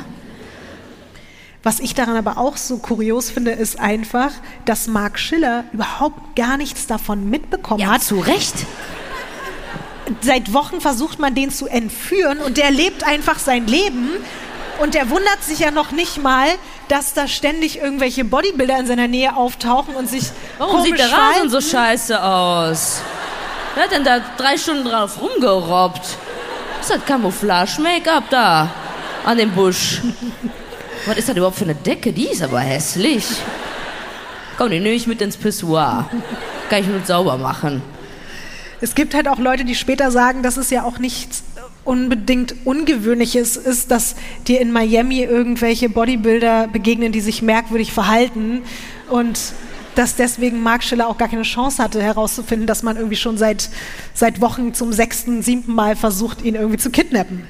Für Lugo ist jetzt diese ganze Angelegenheit nach sechs Versuche sind es insgesamt jetzt nicht nur schlimm, sondern mittlerweile auch hochgradig peinlich, weil er ist ja sowas wie der Anführer der Gang und der denkt sich so, okay, ihr kriegt das nicht hin, das kann nicht sein, ihr seid zu viert oder zu fünft und alle sind irgendwie total durchtrainiert und die schaffen es nicht, einen einzelnen Mann zu schnappen, der sogar doppelt so alt ist und halb so viel wiegt. Und deswegen ist jetzt für den nächsten Tag nochmal eine neue Kidnapping-Mission angesetzt. Und um die Männer dafür zu motivieren, lädt Lugo sie einfach abends in den besten Stripclub Miamis ein. Und der verkündet dort so viel wie, ey, hier, wenn ihr das morgen hinbekommt, dann werden all diese Frauen, die ihr hier seht, und dieser ganze Laden, das wird alles euch gehören. Das ist so seine, seine Motivationsstrategie. Und es funktioniert natürlich richtig gut, weil sich alle denken, ja geil, das wollen wir, so ein Leben wollen wir haben, das ist super, genau das ist das, was wir, was wir uns schon immer gewünscht haben. Was jetzt aber allerdings nicht so schlau ist, Lugo kauft der Sun Gym Gang an diesem Abend nicht nur ganz viele Private Dances von den Stripperinnen, sondern auch Drinks ohne Ende. Und so sitzen Dorbel, Weeks und Pierre am nächsten Tag immer noch komplett besoffen und teils halt Aber besoffen macht man die besten Aktionen, oder? Da kriegt man die Dinge auch besser hin als nüchtern manchmal. Ja, an sich würde ich dir da zustimmen, aber teilweise dann halt so eine Mischung. Kennst du noch dieses leicht anbesoffene, aber auch schon angekaterte? Und ich glaube, das war so die Mischung bei denen und das hat nicht so gut funktioniert. Die sitzen jetzt also mal wieder in diesem weißen Van und warten auf ihren Einsatz für Entführungsversuch, mittlerweile Nummer sieben. Und eine Ecke weiter ist Lugo einfach mit Perücke und Sonnenbrille in einem anderen Auto unterwegs und der blockiert jetzt in einer engen Einbahnstraße von vorne den ankommenden Wagen von Mark Schiller. Also da ist die Straße, vorne steht jetzt Daniel Lugo, von hinten kommt Mark Schiller mit dem Auto, wundert sich, warum steht denn da ein Typ, warum komme ich hier nicht durch? Der kommt nämlich gerade von der Arbeit von seinem Restaurant und will eigentlich nur nach Hause. Und deswegen hupt er dann die ganze Zeit und ist genervt, ohne zu ahnen, dass das halt Daniel Lugo ist, der da vor ihm im Auto sitzt. Weil das war ja, wie gesagt, der Typ, bei dem er gesagt hat, mit dem möchte ich nichts zu tun haben. Daniel Lugo wiederum sitzt da, brüllt in sein Walkie-Talkie zu den anderen, wo die verdammt nochmal bleiben, weil Dorbel und Co. sollten eigentlich hinter Schiller in die Gasse reinfahren, damit sie ihn dann von beiden Seiten einkesseln und man kennt es schon, ihn dann aus dem Auto rausziehen und dann in den Van reinschmeißen. Aber die Sunjim Gang bekommt den Wagen nicht gestartet. Ja, sie probieren es immer und immer wieder, aber sie scheitern. Und Aber dann auch schon, also wo die schon scheitern, ne? Also es ist ja nicht mal so, wir sind kurz vom Ziel gescheitert. Das ist einfach so, nee, ich habe gar nicht darüber nachgedacht, dass man da schon überhaupt scheitern kann. Es wird dann auch noch schlimmer, weil natürlich der Verkehr geht weiter und irgendwann fahren halt andere Autos hinter Schiller in die Gasse rein. Und somit muss dann auch diese Mission abgebrochen werden. Und das möchte ich auch nochmal dazu sagen, mit dem Van ist alles in Ordnung gewesen. Als Daniel Lugo dann später zu dem Van kommt und sagt, was ist hier los mit euch, kann er den Motor problemlos starten. Die Männer waren anscheinend wirklich einfach noch zu besoffen, um das auf die Reihe zu kriegen. Und du kannst dir ja vorstellen, bei Lugo läuft das fast jetzt endgültig über. Für ihn ist klar, keine Stripperin mehr, kein Alkohol mehr, Außerdem holt er jetzt auch noch einen weiteren Mann mit ins Boot, der hoffentlich ein bisschen weniger dilettantisch unterwegs ist. Man nennt ihn Big Mario, weil er 130 Kilo wiegt. Also schade. Na klar. Ich dachte das Herz, das große Herz von Mario. Mario hat auch große Arme auf jeden Fall. Der kann 215 Kilo drücken. Boah. Dafür ist er bekannt. Er ist nämlich auch im Sun Studio Gewichthebetrainer und nebenbei auch noch Türsteher in einer Hooligan-Kneipe. Also wir können uns jetzt, glaube ich, ganz gut vorstellen, was das so für ein Typ ist. Ihm erzählt man wiederum, dass dieser Mark Schiller ein Drogenboss wäre, der schuld daran ist, dass Jorge Delgado sein ungeborenes Kind und seine Frau nicht mehr ernähren kann. Deswegen und weil er gerade pleite ist und seinem Sohn zu Weihnachten ganz gerne ein schönes Geschenk machen will, ist er dabei. Nur wenige Stunden nachdem das neue Sunjim Gang-Mitglied dazugestoßen ist, startet Entführungsversuch Nummer 8. Es ist der 14.11.1994 am späten Nachmittag, als Mark Schiller in seinem Sandwichladen Schlotzkis Deli. Was? was gibt es denn im Schlotzkis Deli? Also was ist da das, das Ding? Ich glaube, das ist so ein bisschen auf, auf schicker gemachte Subway-Sandwich Sandwiches. Ja. Deli, schick. Es ist sogar so ein Franchise-Ding. Also es gibt immer noch Schlotzkis Delis ja. äh, in Amerika, also in den USA, wenn man da mal unterwegs ist. Was? Ja, gab es auch in Deutschland, ist aber pleite gegangen. Hat sich nicht gehalten. Spricht auf jeden Fall dafür, dass Schlotzki nicht so Schlotzki war. Ja. Tatsächlich läuft auch der Laden von Mark Schiller, der Schlotzki, nicht ganz so gut. Der ist jetzt nämlich gerade auch dabei, die eigene Filiale, die er hat, zu verkaufen. Und er wartet im Schlotzkis auf einen potenziellen Interessenten. Dieser vermeintliche Käufer wird aber nicht erscheinen. Denn Lugo und die Sunjam Gang stecken hinter dem Termin, den Mark Schiller glaubt zu haben. Sie haben sich in ihrem weißen Van draußen auf dem Parkplatz direkt neben Mark Schillers Auto positioniert. An dem Tag sind gar nicht so viele Menschen auf dem Parkplatz unterwegs. Das liegt wahrscheinlich an der Unwetterwarnung, die gerade herrscht. Über Miami zieht nämlich ein übler Tropensturm auf. Und auch deswegen entscheidet Mark Schiller um 16 Uhr beim Blick in den dann doch immer dunkler werdenden Himmel, dass er einfach keine Lust mehr hat zu warten. Und deswegen schließt er den Laden ab, seine Mitarbeitenden sind alle schon weg und auch er will jetzt einfach nur noch nach Hause zu seiner Familie. Aber da wird er nicht mehr ankommen. Dieses. Mal ist das Glück nämlich nicht auf seiner Seite. In dem Moment, als er in sein Auto steigen will, treffen ihn 120.000 Volt von hinten in seinen Rücken, dreimal hintereinander. Überlebt man das? Ja. Ah, okay. Ja. Das ist tatsächlich bei einem Elektroschocker eine relativ normale Voltzahl, habe ich sogar extra nochmal gegoogelt. Ich hab, dachte mir auch so, what Klingt the fuck, krass viel. Ja, aber das sind sogar, ich habe ja geguckt, es gibt so extra so, natürlich werden diese, genau diese Elektroschocker in Deutschland hergestellt und die haben halt 120 Volt, die man überleben kann, aber das ist 120.000. 120.000 Volt, nicht 120. Ähm, und die machen aber wirklich unglaubliche Schmerzen. Also es sind Höllenqualen, die man da erlebt, aber man kann es auf jeden Fall überleben. Aber es ist halt auch trotzdem so, die machen das nicht nur einmal, sondern der steht da und kriegt das einmal, zweimal, dreimal hintereinander.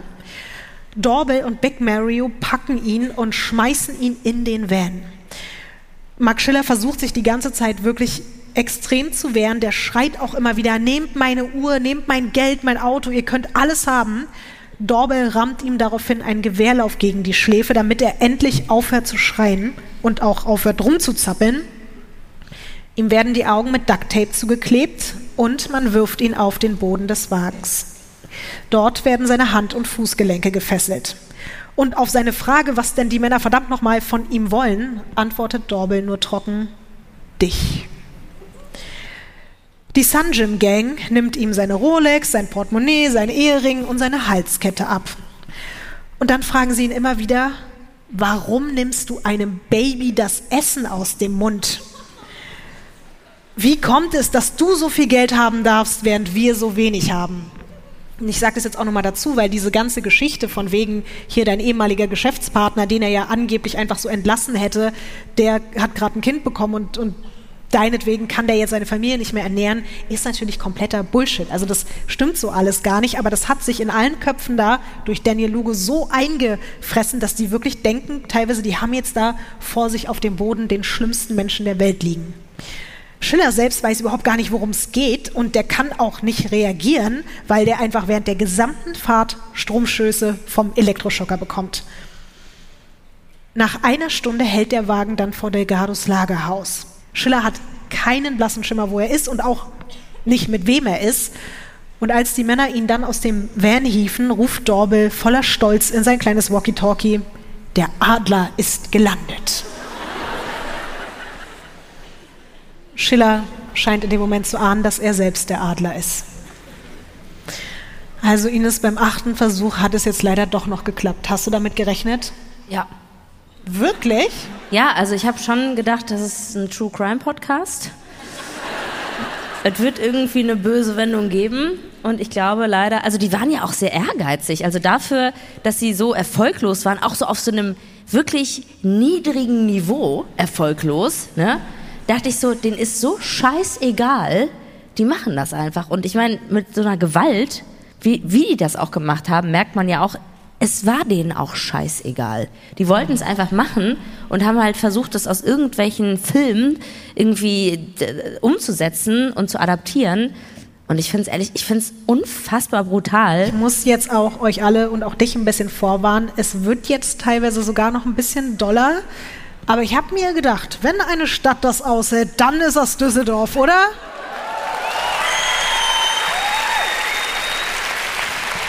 Seid ihr doll.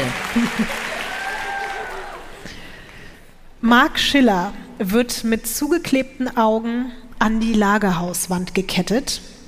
Der hat immer noch keinen Plan, was abgeht. Und er hat auch noch nicht gecheckt, dass einfach sein ehemaliger engster Vertrauter einer der Entführer ist. Und auch nicht, dass Daniel Lugo dabei ist. Das liegt übrigens auch daran, dass Lugo und Delgado ihre Stimmen verstellen, wenn sie mit ihm reden. Was sie aber übrigens extrem wack machen. Weil, Wie macht man das in den 90ern? Ich kann das jetzt Ey, hier spricht jemand anderes, den du nicht kennst. Aber wirklich so in der Art stelle ich mir das auch vor. Also das haben auf jeden Fall dann später auch andere ausgesagt, dass das einfach super dilettantisch klang, wie jemand, der halt versucht hat, anders zu klingen, aber am Ende doch noch genauso geklungen hat wie er selbst. Aber was ihnen halt auch in die Karten spielt, ist, dass das Klebeband, was sie Max Schiller über den Mund geklebt haben, teilweise auch seine Ohren abdeckt, weil die das halt so um den kompletten Kopf rumgemacht haben. Also deswegen hätten sie wahrscheinlich noch nicht mehr ihre Stimmen verstellen müssen, weil er eh kaum was versteht. Das ist alles so schlecht. Aber es kommt noch schlechter, Ines. Um nicht enttarnt zu werden, hat sich die Gang untereinander richtig geile Undercover-Namen gegeben. bin so gespannt auf die Namen. Daniel Lugo wird, das jetzt noch nicht so spektakulär, einerseits Boss genannt, aber auch Batman. Hm, alles klar. Willst du wissen, wie Adrian Dorbel dann genannt wird, wenn der eine Batman heißt? Spider-Man? Ach so, Robin. Richtig. Ah, ja. Gut, ich könnte mitmachen, oder? Also wie gesagt, Daniel Lugo und Adrian Dorbel sind Batman und Robin. Weeks heißt Sparrow, also von Captain Sparrow von Fluch der Karibik. Und Pierre nennt sich Napoleon. Ariel. Ach so. Passt. Pierre ist nicht so groß und deswegen heißt er Napoleon. Ah, sympathisch. Ja. Die anderen beiden Namen sind leider nicht bekannt, aber ich finde, das reicht jetzt auch eigentlich schon an Trotteligkeiten wieder. Also Sparrow und Napoleon ähm, werden jetzt damit beauftragt, Schillers Auto vom Parkplatz abzuholen, um ihn dann in die Lagerhalle zu befördern, damit natürlich niemand Verdacht schöpft, dass er irgendwie entführt worden sein könnte. Sie wollen halt es eher so aussehen lassen, als wäre er irgendwie freiwillig abgehauen. In der Zwischenzeit wird Schiller von Batman und Robin, die beide dabei wirklich vor Lachen weinen, durchgehend mit Elektroschockern bearbeitet. Außerdem bekommt er immer wieder Schläge mit der Pistole gegen den Kopf und die Männer fangen irgendwann an, ihn mit einem Sturmfeuerzeug an den Armen und seiner Brust zu verbrennen. Und die lachen dabei? Die lachen sich halb tot dabei. Daniel Lugo ist jetzt, glaube ich, nicht mehr dein nee, Favorit das ist heute, überhaupt oder? gar nichts, äh, was ich irgendwie gut finde. Und ähm, nee, also Ja. muss ich sagen, das nehme ich zurück. Noch in der ersten Nacht lesen sie ihm Skripte vor, die sie selbst geschrieben haben, in denen Mark Schiller mit seinem Anwalt oder Geschäftspartnern telefoniert. Aber ich dachte kurz so Filmszenen oder sowas halt auch noch. Ja, aber wir es jetzt schon dann, dann auch alles. es ist ja natürlich trotzdem auch ein bisschen so konstruiert wie eine Filmszene. Da steht drin, das sagst du und dann potenziell, wenn der Anwalt das und das fragt, antwortest du das und das. Und er soll jetzt den genauen Wortlaut dieser Texte einstudieren. Darin heißt es nämlich, er wäre gerade im Ausland und er hätte sich in eine junge Kubanerin namens Lillian Torres verliebt und er möchte mit ihr ein neues Leben anfangen. Und dafür bräuchte er jetzt nur sein komplettes Vermögen, auch das Geld, was er auf den Konten in der Schweiz oder den Cayman-Inseln gebunkert hat. Und all das soll jetzt bitte umgeleitet werden auf ein neues Konto in Miami. Und solche Sachen wie sein Haus und die ganzen Autos und so, das soll alles auf seine neue Freundin überschrieben werden. Schiller weigert sich natürlich, als man ihm das vorliest und sagt, so, bitte wiederhole das, üb das ein. Aber mit dem Lauf der Knarre am Kopf arbeitet er dann doch irgendwann mit und er wiederholt die Sätze immer und immer wieder, bis er sie auswendig kann. Die Sun Gym Gang hat übrigens dieses Mal gar nicht so unschlau schon alle möglichen Unterlagen dafür vorbereitet, die Mark Schiller unterschreiben soll. Auch dagegen wehrt er sich am Anfang, weil er kann ja nicht mal sehen, was für Dokumente er da unterschreibt. Er hat immer noch zugeklebte Augen, aber dann sagen sie ihm, okay, alles klar, wenn du es so willst, wir wissen ganz genau, wo deine Frau ist, wir können die jederzeit abholen und hierher bringen und das gleiche mit ihr machen wie mit dir oder sogar noch Schlimmeres.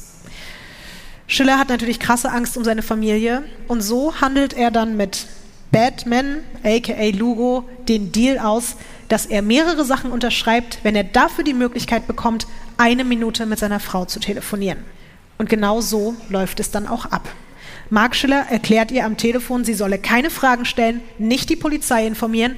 Er habe was ganz, ganz Dringendes, Geschäftliches zu erledigen. Sie solle sich einfach nur die Kinder schnappen und noch heute das Land verlassen und in ihr Heimatland Kolumbien zu ihren Eltern abhauen. Er würde in ein paar Tagen nachkommen. Dann legt er auf. Was glaubst du, wie reagiert sie? Also, keine Ahnung, aber ich hoffe, sie ruft die Polizei oder sie redet da mit Menschen drüber. Nein. Sie macht genau das, was er sagt. Ist auf jeden Fall Später- eine krasse Vertrauensbasis da. Aber ich denke mal, die haben vielleicht auch schon andere schwierige Situationen erlebt, ne? Gerade mit den miesen Geschäften, die er auch hatte. Deswegen macht sie es halt einfach. Ja, später kritisieren sie auch viele Menschen dafür, dass sie keine Hilfe geholt hat und ihren Mann somit vielleicht hätte retten können. Aber sie hat natürlich vor allem auch an das Leben ihrer Kinder gedacht. Und wenn der Mann halt sowas sagt am Telefon, wie du auch schon gesagt hast, da war halt auch viel Vertrauen, hat sie einfach nur gedacht, komm, ich nehme die Kinder und vielleicht rette ich so ihn und uns. Aber für ihn ist jetzt erstmal so, okay, Familie ist in Sicherheit.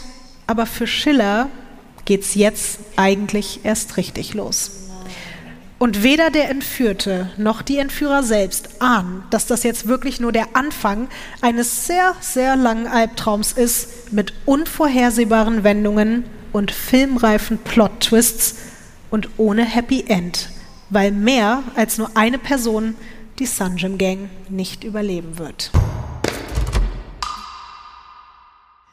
In den nächsten Tagen muss der Gefangene dann wirklich diese ganzen absurden vorgeskripteten Telefonate führen, von denen wir ja jetzt schon gehört haben, von wegen so hier, ich habe eine neue Frau, neues Leben und sein Anwalt, der wirklich übrigens überhaupt nicht skeptisch wird und sich eher so denkt, oh, mein Mandant hat hier irgendwie gerade eine miese Midlife-Crisis.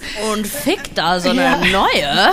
Ja der macht Schiller dann aber relativ schnell klar, dass das jetzt hier alles nicht so einfach wird, wie er sich das vorgestellt hat, weil die bösartigen Bodybuilder haben sich ja gedacht, okay, der ruft mal kurz einen Anwalt an und drei Tage später ist die Sache gelaufen und der sagt so, nee, es fehlen hier unzählige Unterschriften und das ganze Prozedere dauert hier nicht ein paar Tage, sondern Wochen, um hier wirklich all das Geld, das sind ja Millionen, von dem einen Konto aufs andere zu schieben, irgendwelche Sachen zu überschreiben.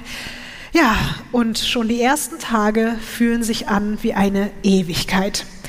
Die Entführer spielen jetzt regelmäßig mit Schiller und seinem Kopf russisch Roulette. Was? Ja. Er bekommt außerdem kaum was zu essen. Er darf nicht mal auf Toilette.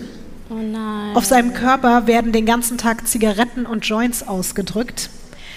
An ihm werden vorgetäuschte Hinrichtungen durchgeführt. Über seinen Augen und seinem Gesicht hat er inzwischen zwei ganze Rollen Duct Tape und da drüber noch einen Beutel. Außerdem haben sie ihm Wachs in die Ohren gedrückt, damit er eben nichts mitbekommen kann oder nur wenig mitbekommen kann. Besonders schlimm behandeln ihn übrigens weiterhin Batman und Robin, aka Daniel Lugo und Dorbel. Die beiden bekommen einfach weiterhin permanent Lachanfälle, während sie ihn quälen. Nur Pierre und Weeks die die meisten Bewachungsschichten übernehmen müssen, die haben hier und da so ein bisschen Mitgefühl und die geben dem auch mal ein Glas Wasser oder so ein paar Dosen Ravioli, damit er einfach nicht verhungert und verdurstet. Okay, aber wissen wir, warum? Also ich meine, es ging ja um eine Entführung, aber warum die ihn auf einmal so foltern müssen? Also wissen wir, warum die das gemacht haben? Es geht weiterhin hauptsächlich um Lugos gekränktes Ego, weil der Typ nicht mit ihm zusammenarbeiten wollte und weil er sich ja so in seinem Konstrukt irgendwie eingeredet hat, dass der Mensch so schlecht wäre, dass er da einen werdenden Vater entlassen hat, der aber einfach nur sich für ihn entschieden hat. Also von daher, es ergibt überhaupt gar keinen Sinn. Das ist ein typisches Ego-Problem einfach, mehr nicht. Und irgendwie anscheinend steckt ja auch schon so ein bisschen was vielleicht auch tiefergehendes da drin. Also ich habe irgendwo auch gelesen, dass es dann wieder mal heißt, so dass das bei zum Beispiel dem Adrian Dorbel auch schon in der Kindheit so Momente gab, wo der dann ganz gerne das ein oder andere Tier irgendwie oh gequält nein. hat. Ja, ich weiß. Also ein Psychopath. Ja, eventuell psychopathische Züge, die sich dann da entladen haben, wenn man dann da so einen geknebelten Mann sitzen hat. Dann kann man ja mal gucken, wie sich das so anfühlt, wenn man jemanden foltert. Aber also, also Gründe oder irgendwie plausible Erklärungen dafür gibt es natürlich nicht. Mark Schiller ist wirklich auch so am Ende, dass der teilweise einfach auch um Hilfe bittet, weil zum Beispiel dieses Gaffertape, das ist so eng um seinen Kopf rum befestigt, dass das hier an dem Nasenrücken richtig krass einschneidet und so schmerzt und die ganze Zeit Blut da drunter läuft und auch in seine Augen reinläuft, dass der immer wieder sagt, Leute, ich brauche Hilfe, ich kann nicht mehr, das, das halte ich nicht mehr aus. Und eben der eine von denen, von denen wir jetzt keine Bilder gesehen haben, Weeks, bringt am nächsten Tag von seiner Frau eine Binde mit, weil der sich überlegt, wie kann ich dem irgendwie helfen? Und dann klemmt er diese Binde unter das Klebeband, damit es halt so ein bisschen einfach hier befestigt wird und nicht mehr ganz so viel blutet. Aber weil Lugo und Dorbel das dann so lächerlich finden, von wegen so, oh Gott, jetzt hat der Typ da hier eine Damenbinde im Gesicht, bekommt Schiller einfach dafür noch mehr Schläge und Tritte genau auf diese Stelle rauf. Und das ist halt auch nochmal so ein Sinnbild dafür, wie die beiden einfach drauf sind. Was glaubst du, wie überbrückt denn jetzt die Sanjim Gang neben der Folterei diese lange Zeit, bis alle bürokratischen Sachen und auch diese ganzen Transaktionen erledigt sind? Was glaubst du, was machen die jetzt? Ich weiß jetzt nicht, ob die so krass asozial sind und sich noch denken, ja, jetzt haben wir uns den Stripclub aber richtig verdient und jetzt gehen wir feiern und saufen und gucken uns Frauen an, wie sie sich ausziehen. Oder ob die halt pumpen gehen, um sich noch krasser zu machen vom Körper her. Aber ich würde jetzt nicht sagen, also ich, ich glaube jetzt nicht, dass sie eine Doku gucken oder ein Buch lesen oder sagen, hör mal, jetzt wäre ein richtiger Zeitpunkt für Therapie, oder? Um mich mal selber zu reflektieren, was da gerade passiert in meinem Leben. Also das traue ich denen nicht zu. Nee, ich glaube auch nicht. Wir hören uns dazu jetzt mal einen Originalton aus einem Interview von zwei später zuständigen Ermittelnden an. You know, they're living in Schiller's house. They're driving his cars. They're wearing his jewelry. They took his furniture from his house and moved it into each of their apartments. They started going to strip joints with all of his money. They bought electronics and sex toys and and spent a fortune on clothes. Um, they were having a great time on his money. Hast du es verstanden, Ines? Ich habe es tatsächlich verstanden. Wow, Ines hat es verstanden.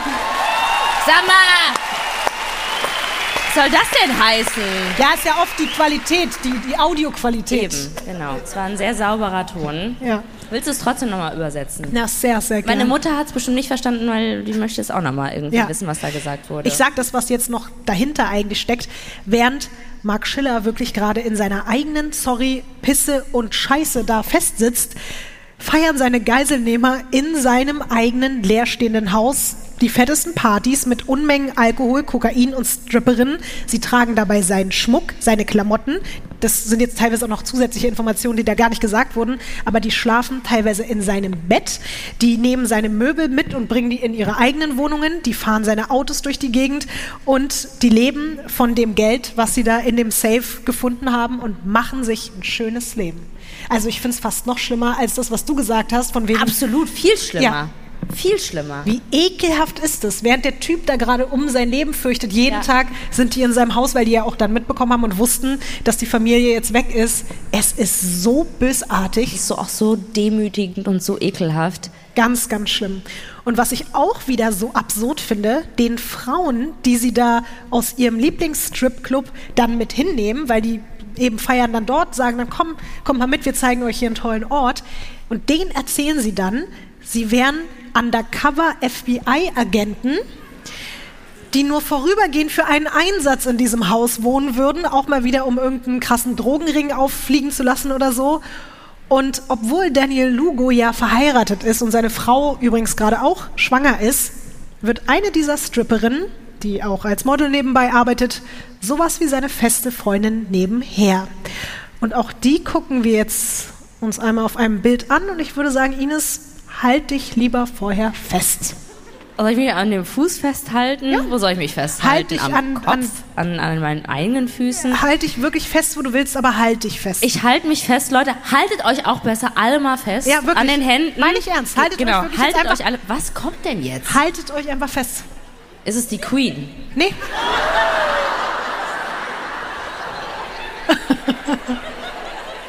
Also warte mal ganz kurz, kennt man die Person? Nein, Ah, okay, man ich kennt dachte die gerade nicht. so. Es das ist die nicht erfolgreichste Charlie. Sängerin. Ja, äh, genau. Das ist Whitney Houston, Ines. Nee, aber ich Okay. meinte, du solltest dich mal wegen des Fotos festhalten. Okay, also, sieht man da den Nippel eigentlich? Ja, vielleicht schon. Woo! Okay, also sie hat eine Schlange in der Hand und auch zwischen den Beinen. Viel Gold. Ich würde sagen, das ist eine bodenständige Frau, weil sie, sie liegt ja auf dem Boden. Sie ist down to earth, oder? Aber sag mal, Ines, habe ich das Foto jetzt zu krass angeteasert? Oh. Sag mal, findest du das Foto nicht krass? Doch, ich find's krass, aber du hättest nicht so anteasern dürfen. Okay, gut, nächstes Mal werde ich sagen, ja, dreh das nächste Foto um. Man lernt ja auch dazu. Hat nur drei Jahre gedauert, das Ja. Foto zu finden, also... Es ist ein super Foto, muss man wirklich ganz ehrlich sagen. Auf jeden Fall, um jetzt nochmal auf diese Frau zurückzukommen, das ist Sabina Petrescu. Das ist eine 25-jährige Tänzerin, die sich schon, ja, ich weiß, ja, ich weiß. Die war auch viel bei Schlonski. Bei Schlotzkis gibt es doch aber Schlotzkis, ja. Schlotzkis, da gibt es doch nur Sandwiches. Ja, die hat da gut Sandwiches gegessen. Okay, Und auch belegt. okay. Man muss aber auch dazu sagen, die hat sich auch schon für ein Penthouse ausgezogen. Ach, hätte ich jetzt nicht erwartet. Ja. Und sie war 1990 Zweitplatzierte beim Miss Romania-Wettbewerb. Und aktuell arbeitet sie im Lieblingsstripclub der Sunjim Gang. Und Lugo ist so verknallt in diese Frau, dass er ihr einfach mal von Mark Schillers Geld einen eigenen BMW kauft. Sie wird später nochmal eine wichtige Rolle spielen. Ah, alles klar. Lugo, Hat die Schlange auch noch was damit zu tun? ich dachte übrigens, sonst tun dir doch die Tiere mal leid, Ich wollte oder? übrigens gerade sagen, ja. wir haben hier einen Stand von Peter heute, da könnt ihr euch über Tierrechte mal äh, informieren. Bitte macht niemals ein Foto mit einer echten Schlange, ja? Das ist Tierquälerei. Vielleicht auch hier in Düsseldorf keine äh, Taschen aus Schlangenleder kaufen oder sowas. Gut, da hört der Applaus schon wieder auf.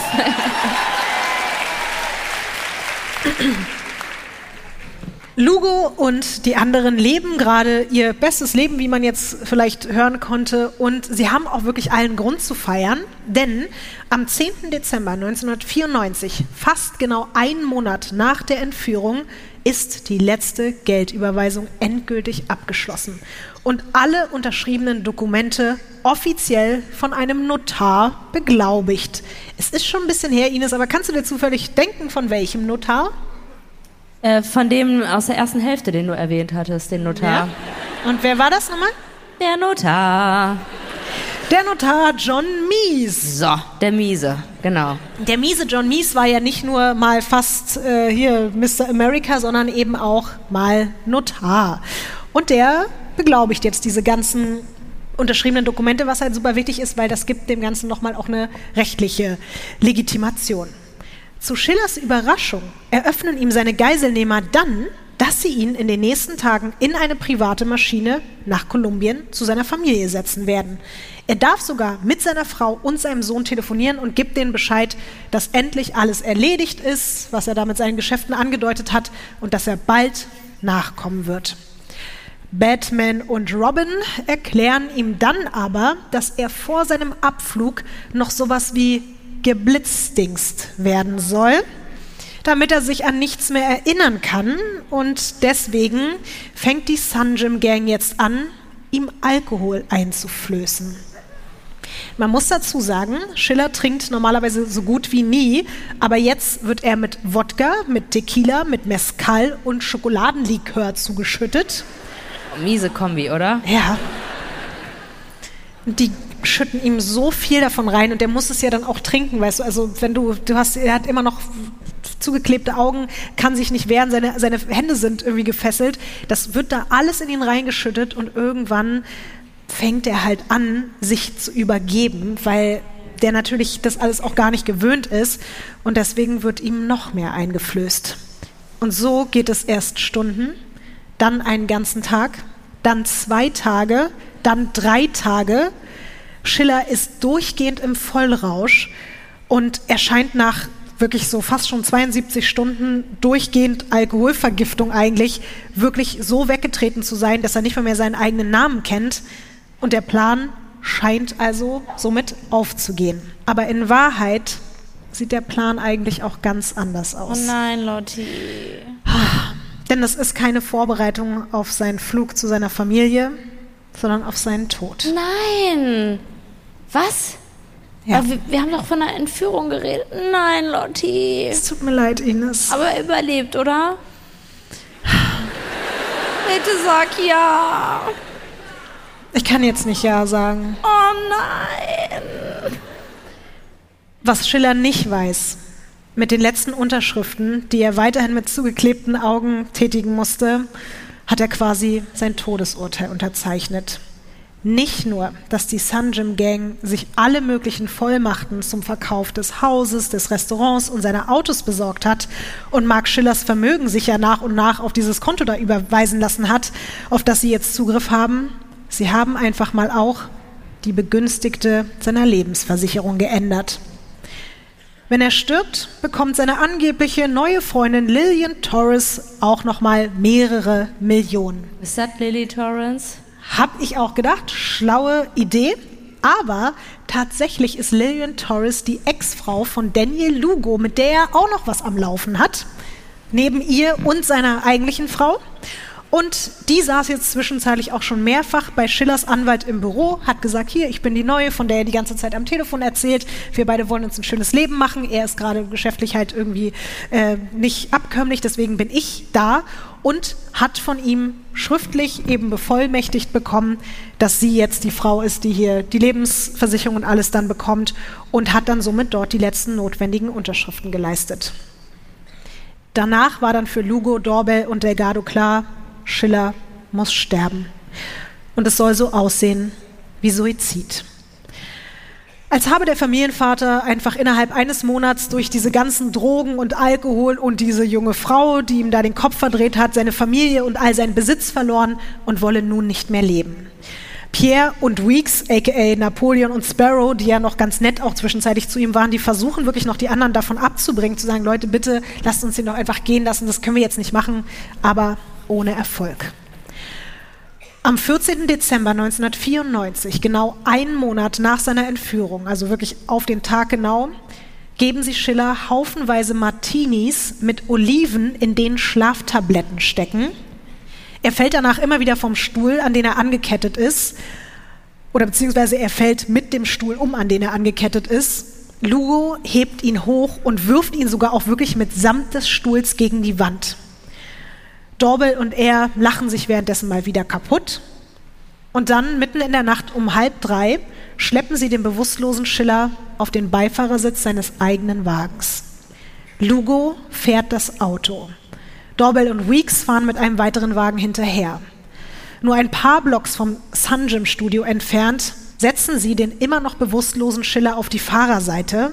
Lugo geht jetzt auf den Beifahrersitz und er drückt mit seinem Fuß aufs Gaspedal. Er steuert das Auto direkt auf einen Strommast aus Beton zu. Und kurz vor dem Zusammenstoß öffnet er die Beifahrertür und springt raus. Es gibt einen riesigen Knall, es qualmt, das Fahrzeug hat einen Totalschaden. Lugo und Dorbel gucken von außen durch die zerborstenen Scheiben, um sich halt zu versichern, dass er tot ist. Aber dann sehen sie, dass Schiller immer noch atmet. Er hat den Aufprall überlebt. Lugo kann es schon wieder nicht fassen, aber dieses Mal ist er vorbereitet. Er legt eine Propangasflasche in den Kofferraum, dann übergießt er Schiller und sein Auto mit Benzin und zündet es an. Als alles in Flammen aufgeht, springen die drei Männer in den anderen Wagen und fahren los.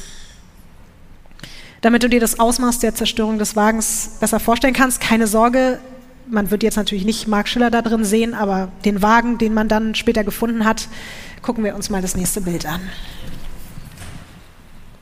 Ei, ei, ei, ei, ei.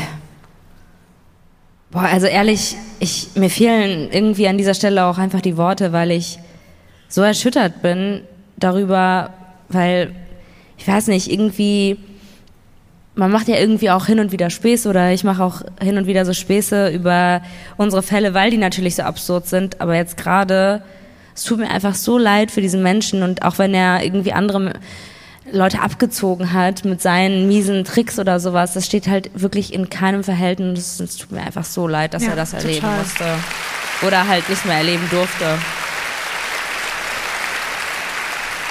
Ich muss auch sagen, dass ich ganz, ganz viel Mitgefühl entwickelt habe für ihn und für das, was er da durchgemacht hat. Auch, also, ich meine, das ist jetzt nur die Krönung, aber das auch alles, was davor abgelaufen ist, ist so bestialisch. Wir kommen jetzt aber noch mal zu diesem Moment zurück, als dieses Auto gerade noch mitsamt des bewusstlosen Mark Schillers einfach lichterloh in Flammen steht.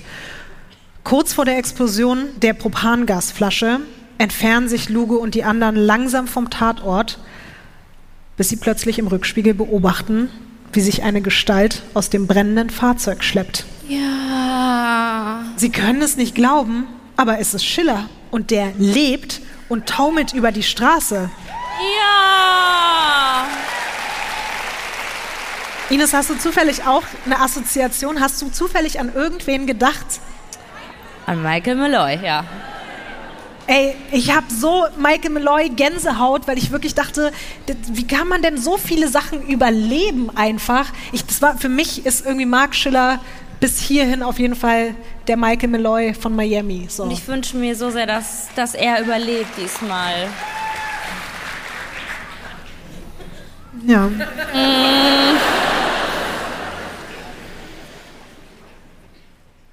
Die Männer in dem Auto sitzen da, wie gesagt, total fassungslos und sind so, oh Gott, was, was passiert hier? Was sollen wir jetzt machen? Wir müssen irgendwie umdrehen. Wir müssen, wir müssen den Tod kriegen, jetzt ganz schlimm gesagt.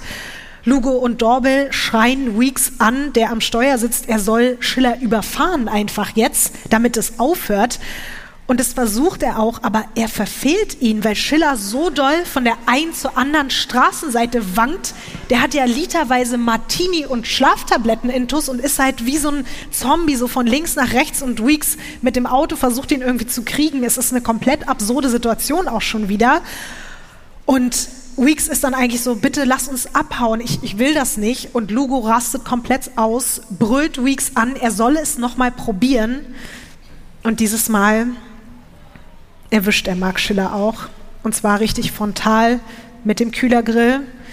Der fliegt mit voller Wucht auf die Motorhaube, prallt dort ab, schleudert dann nochmal meterweit durch die Luft. Alle gucken hinterher, denken, okay, jetzt haben wir es endlich geschafft. Sie wollen abhauen, aber dann dreht sich Lugo zur Sicherheit nochmal ganz kurz um und sieht unglaublicherweise die nächste Auferstehung von Mark Schiller.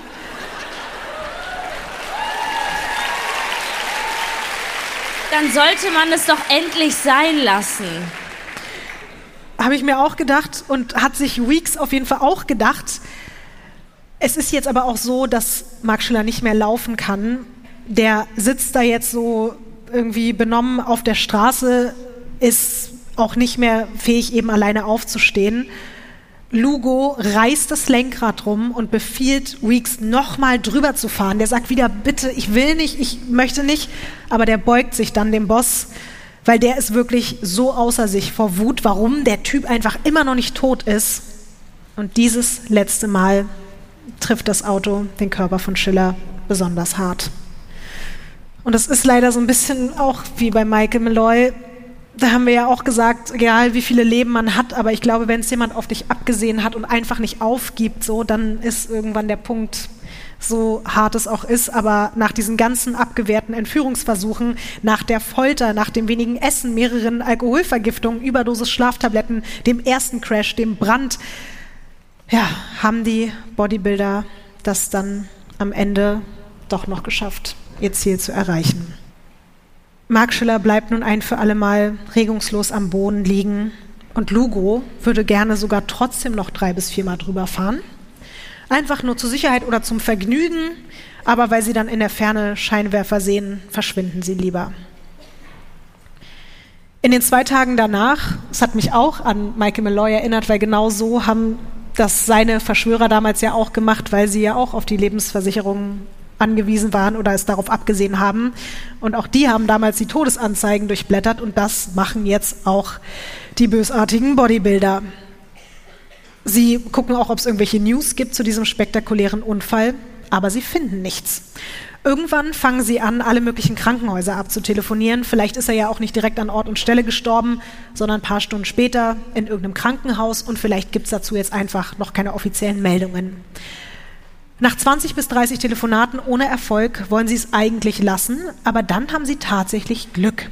Als Lugo im Jackson Memorial Hospital fragt, ob sein Cousin Mark Schiller nach einem Autounfall dort eingeliefert wurde, lautet die Antwort ja.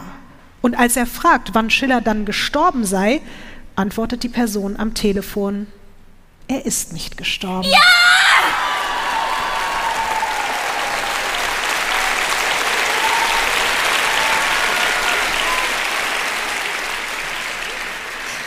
Ich dich doch ein bisschen rangekriegt, Lotti. oder? Uns alle, oder? Hab ich euch auch alle ein bisschen rangekriegt?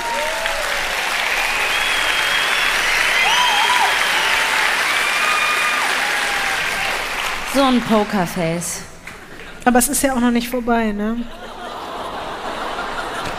Es tut mir leid. Oh nee. Wir können nicht mehr. Lass den jetzt am Leben. Apropos eben am Leben, die Person am Telefon sagt, er hat überlebt und er liegt bei uns auf der Intensivstation. Er hätte halt nur so ein bisschen Probleme mit dem Gedächtnis und er sei etwas verwirrt. Wir springen jetzt also noch mal ein paar Tage zurück. als Mark Schiller nach seiner Notoperation an seinem Becken, seiner Blase und seiner Milz aus der Narkose erwacht und da teilt ihm eine Ärztin mit, dass er einen schweren Verkehrsunfall hatte. Schiller sagt sofort, nee, nee, nee, nee, nee, halt, stopp. Ich wurde entführt und ich war einen Monat lang einfach gefangen und man hat versucht, mich umzubringen. Aber was glaubst du, Ines, wie reagiert denn jetzt das Krankenhauspersonal auf einen Mann, der komplett verwahrlost, ohne Schuhe, mit eingeschissenen Klamotten und unfassbar viel Restalkohol und Schlaftabletten im Blut in der Notaufnahme eingeliefert wurde und jetzt behauptet, eine Gruppe von Bodybuildern hätte versucht, ihn umzubringen? Der muss verwirrt sein. Oh nein. Niemand dort glaubt ihm auch nur ein Wort. Und übrigens, weil ich es ja gerade gesagt habe mit dem Bodybuilder, ne, er wusste anscheinend schon ab Tag zwei, wer ihn entführt hat und er hat einfach anhand dieser unfassbar schlecht verstellten Stimmen und auch diesen strangen Namen und teilweise auch dem auffälligen Aftershave von Delgado mitbekommen. Und die haben ja weiterhin. Safe äh, Jean-Paul Gaultier. und die haben ja den ganzen Monat weiter gedacht, er würde nicht mitbekommen, so richtig, wo und wer und so. Und deswegen er sagt sogar direkt da Namen. Also er sagt zu dem Krankenhauspersonal, gehen Sie zum Sun Gym Gang und er bittet die sogar dann auch darum, dass sie die Polizei verständigen und er lässt nicht locker und er sagt so, ich glaube, ich brauche Schutz. Aber die denken sich alle, okay, der Typ ist nicht zurechnungsfähig und durch seine Gehirnerschütterung ist er einfach nur übertrieben verwirrt. Irgendwann gibt man ihm dann wenigstens ein Telefon, um seine Angehörigen zu verständigen. Schiller ruft aber gar nicht seine Familie an, sondern seinen Anwalt. Der glaubt ihm zum Glück, weil der sich jetzt natürlich auch denkt, okay, diese ganze Sache ergibt jetzt auf einmal Sinn. Und der Anwalt heuert sofort den berühmten Privatdetektiv Ed de Bois, ruft er an, um Mark Schiller zu helfen. Auch von ihm kannst du dir ein Bild angucken. So wie du gegrinst hast, sieht der gut ich aus. Ich sag jetzt gar nichts. Also, uh, wow. also, aber der gibt mir keine guten Vibes. Der erinnert mich so ein bisschen an, an diese Nazi-Typen, weißt du? Ah, krass, ich weiß voll, Wegen dem Powerhut. Ja.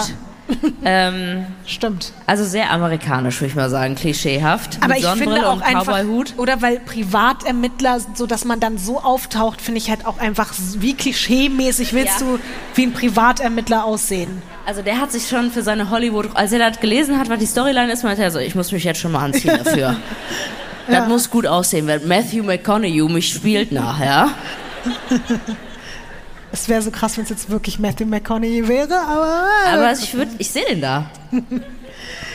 Dieser Ed Du Bois ist übrigens Ermittler der ältesten Privatdetektei Miamis und er hat eigentlich, wie er selber sagt, schon alles gesehen. Aber als er mit Mark Schiller im Krankenhaus telefoniert, ist er erstmal skeptisch und sagt halt auch so, okay, das ist die bizarrste Story, die er in 50 Jahren Berufserfahrung gehört hat. Aber dann gibt er ihm direkt einen Rat mit auf den Weg. Wenn diese Bodybuilder wirklich versucht haben, dich umzubringen, dann werden sie sicherlich herausfinden, dass es nicht geklappt hat und werden versuchen, es zu Ende bringen zu wollen, auch im Krankenhaus. Und tatsächlich hat der Detektiv mit dieser Vermutung recht. Die Sun Gym Gang diskutiert gerade, ob sie ihm im Krankenhausbett lieber den Kehlkopf eindrücken oder ihm ein Kissen aufs Gesicht pressen sollen und ob sie die Krankenhausangestellten in Mark Schillers Zimmer oder auf seiner ganzen Station töten müssen, sollten sie dabei erwischt werden. An dem Punkt sind die jetzt. Am 17. Dezember 1994 um 10 Uhr morgens betreten sie den Hintereingang des Jackson Memorial Hospital in Krankenhausklamotten, die sie sich vorher besorgt haben. Sie sehen jetzt also aus wie Pfleger und Ärzte. Aber also mit den Muskeln auch immer noch? Ja. Ja. Also dann so. So drei Bodybuilder. Dann sind die Knöpfe so ganz auf Spannung wahrscheinlich, ne? Ja. ja. Genau so. Ja. Sie wissen durch das Telefonat genau, wo Schiller liegt. Sie steigen in den Fahrstuhl, laufen die Gänge entlang, betreten die Station, gehen da wirklich von Zimmer zu Zimmer, weil sie einfach nirgendwo Wachschutz auch sehen oder ähnliches. Aber sie finden ihn nirgends. Und als sie an einem leeren Zimmer ankommen, wo gerade sauber gemacht wird, erkundigen sie sich nach Mark Schiller und tatsächlich, er war genau hier. Aber er hat sich eine Stunde zuvor die Schläuche vom Arm gerissen und das Krankenhaus gegen ärztlichen Rat fluchtartig verlassen. Ja!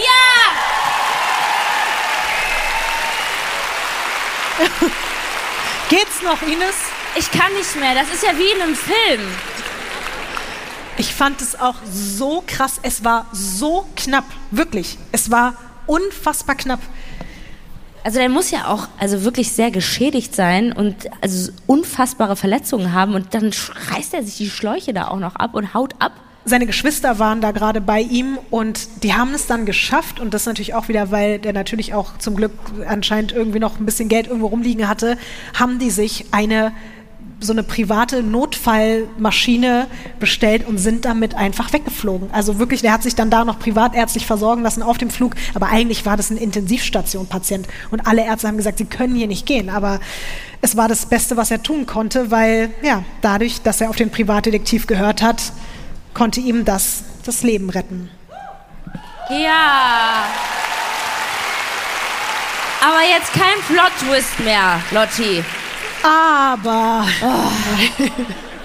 naja, doch, vielleicht. Naja, ich weiß noch nicht genau, wie ich das jetzt euch. Naja. Also, wir können jetzt erstmal insofern alle aufatmen, dass Mark Schiller erstmal untertaucht. Aber die Sunjim Gang bleibt ihm weiter auf den Fersen.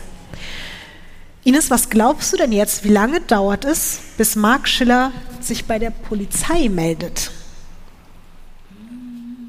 Also er hatte ja diesen Privatdetektiven und ich weiß, dass das manchmal auch so ist, dass man mehr auf diese privaten Detektive vertraut als auf die Polizei und sich deswegen denkt, komm, ich mache das hier mit dem, das wird schon irgendwie funktionieren und wenn du schon so fragst, ähm, ein halbes Jahr?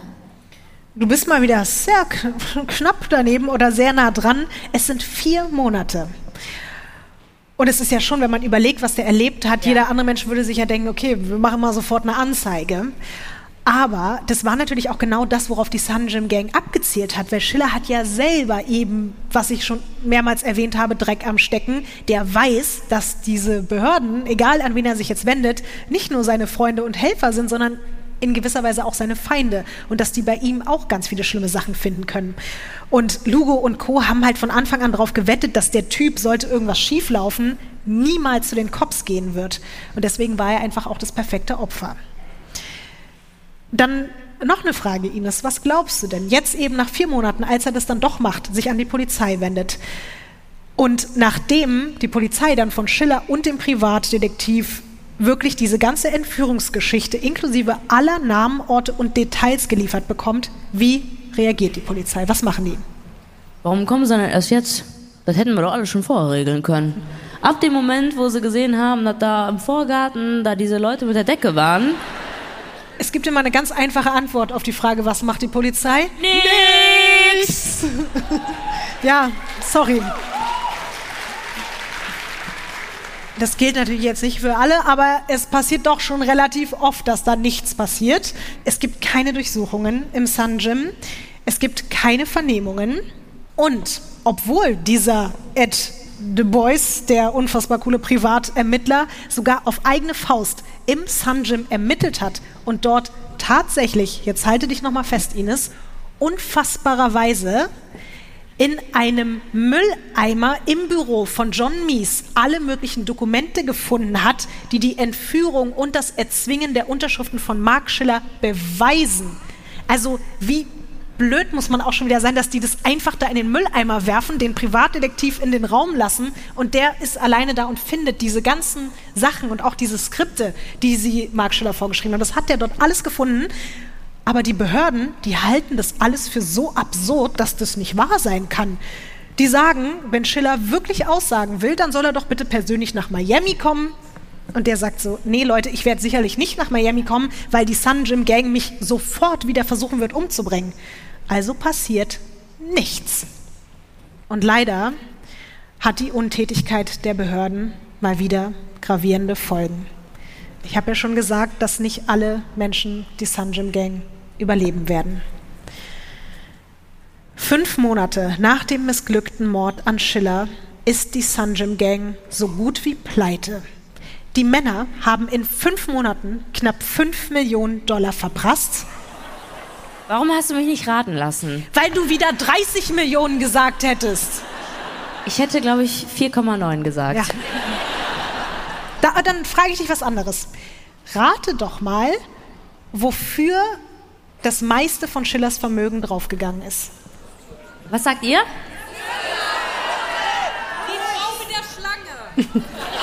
Okay, für die Frau mit der Schlange, Koks, Hä? Das meiste war doch ganz deutlich zu hören. Stripper, Das ist nicht Stripper, Stripclub. Stripclub, StripperInnen. Tatsächlich, das, was hier am meisten genannt wurde, stimmt. Für ihren Lieblingsstripclub.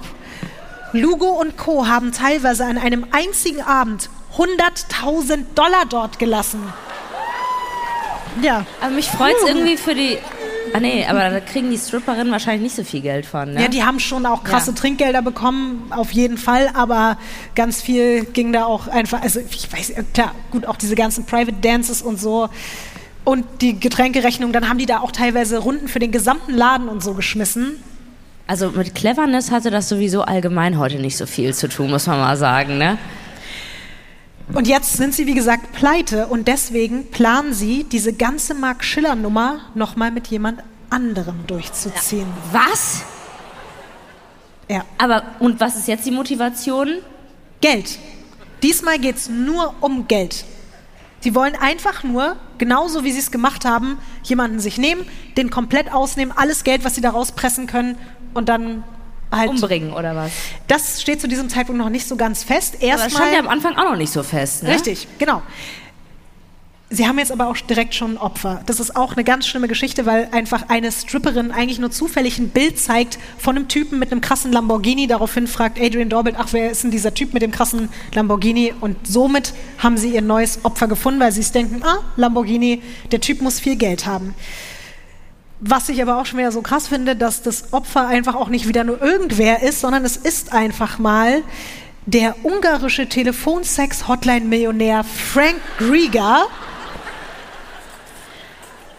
Und der ist halt auch so super bekannt, weil er eben so ein, auch wieder so ein Selfmade-Millionär, ein Einwanderer, der eben das geschafft hat, mit Telefonsex-Hotlines so reich zu werden, dass sie sich denken, genau der ist super.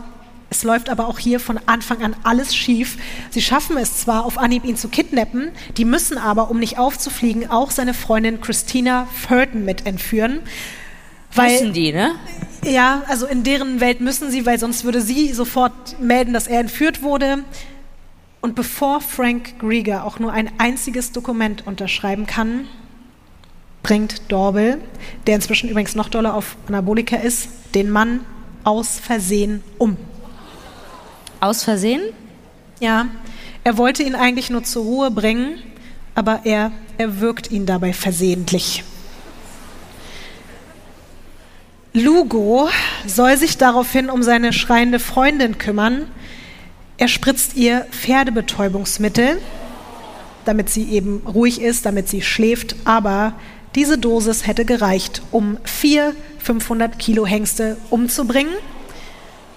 Die Das war sie wahrscheinlich nicht. Nee, Sie war nicht richtig. vier 500 Kilo Hengste, oder? Ganz genau. Sondern sie war ein Mensch. Richtig. Ja. Und tatsächlich hat die Sunjim Gang so jetzt eigentlich mehr oder weniger aus Versehen zwei Menschenleben auf dem Gewissen, aber kein Cent Geld, was ja eigentlich der Plan war. Was auch schon wieder so absurd ist, um die Leichen verschwinden zu lassen, kaufen sie im Baumarkt eine Kettensäge. Und die merken dann sehr schnell, dass diese Kettensäge nicht genug Kraft hat. Also gehen sie zurück in den Baumarkt und tauschen diese Kettensäge gegen Die sie eine- schon benutzt haben. Am die Menschen. benutzte Kettensäge. Tauschen sie gegen eine elektrische Kettensäge um. Und da It sind, doesn't work. da sind noch Spuren dran. Ja. Da sind wirklich noch DNA-Spuren dran. Und jetzt kommt auch wieder der Weird Crimes Fußmoment. Da hängt noch ein Fuß dran. Ja, zwei Füße hängen da dran. Als, nee. Also die Köpfe, Hände und Füße trennen sie dann ab. Mit dann auch nicht mehr, weil die elektrische Kettensäge funktioniert auch nicht, machen sie dann mit der Axt. Und dann versuchen sie das alles, auch diese Füße, auf einem Grill zu verbrennen. Zu verbrennen? Ja, oder? zu verbrennen. Und merken dann auch, dass es nicht funktioniert. Also verteilen sie die Überreste dann in den Everglades auf der Alligator Alley. Wahrscheinlich irgendwie auch so ein bisschen mit dem Wunsch, dass dann irgendwie die Alligatoren das da fressen. Aber dabei sind sie einfach mal ausgerechnet mitten am Tag mit dem knallgelben Lamborghini ihres Opfers unterwegs. Also diese auffälligen Bodybuilder-Typen sind jetzt mit diesem unfassbar auffälligen Auto da unterwegs, während sie die Leichenteile da rausschmeißen. Die keine Hände und Füße haben. Und sogar ein befreundetes Pärchen von dem verschwundenen Paar wiederum sieht diese Situation, sieht nicht jetzt die Leichenteile, aber sieht die Männer in diesem Auto. Und die wissen natürlich, hey, das ist doch dieser gelbe, auffällige Lamborghini von unserem Kumpel. Und da Frank und Christina eben zufälligerweise genau seit einem Business-Meeting mit mehreren Bodybuildern verschwunden sind, was sie halt vorher auch ihren Freunden erzählt haben, gehen diese Freunde dann zur Polizei. Der Mann am Steuer kann später als Sun Gym Manager Daniel Lugo identifiziert werden. Und bei diesem Namen macht es dann zum Glück bei den Ermittelnden auch wieder Klick in Bezug auf die vermeintlich total unglaubwürdigen Aussagen von Mark Schiller von vor ein paar Monaten. Aber noch bevor Lugo verhaftet werden kann, haut er zusammen mit seiner Freundin Sabina ab auf die Bahamas. Ist Sabina die mit der Schlange? Ja, Okay. Dort sieht dann allerdings die Frau mit der Schlange in den Nachrichten, dass ihr Freund Daniel Lugo doch gar kein CIA-Agent ist. Das hat er ihr ja seit einem halben Jahr einfach vorgegaukelt. Und in den Nachrichten sieht sie dann auch, dass er eigentlich verheiratet ist, ein Kind hat, nebenbei noch eine Affäre mit seiner Ex-Frau und was da halt auch sonst noch irgendwie so abgeht. Und sie ist natürlich auch dementsprechend relativ angepisst. Das glaube ich. Also so wie die mit der Schlange da umgegangen ist, glaube ich, wenn die angepisst ist, dann ist sie richtig angepisst. Und deswegen ruft sie dann heimlich bei der Polizei an und sagt denen tatsächlich das Hotel auf den Bahamas, in dem die beiden zusammen untergetaucht sind. Und dort wird Daniel Lugo dann in Badehose abgeführt. Ja!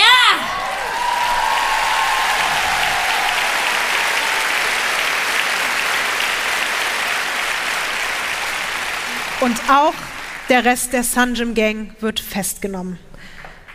Ja. Woo.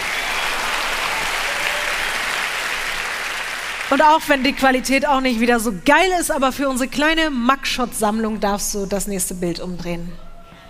Jawoll. So sehe ich sie jetzt am liebsten, die Arschgeigen. Weißt du, wer wer ist? Also der erste ist Daniel und der andere, der Mhm. Ist Adrian. ja, genau. Also Daniel der, der Lugo und Adrian Dorbel. gemacht hat. Genau, ne? ja. Und sind die jetzt so schwach, dass die selber ihr eigenes Schild nicht mehr halten können? oder warum muss das jemand anderes halten? Jetzt ist aber auch die Flappe sehr weit nach unten, ne? Ja, das habe ich mir auch gedacht.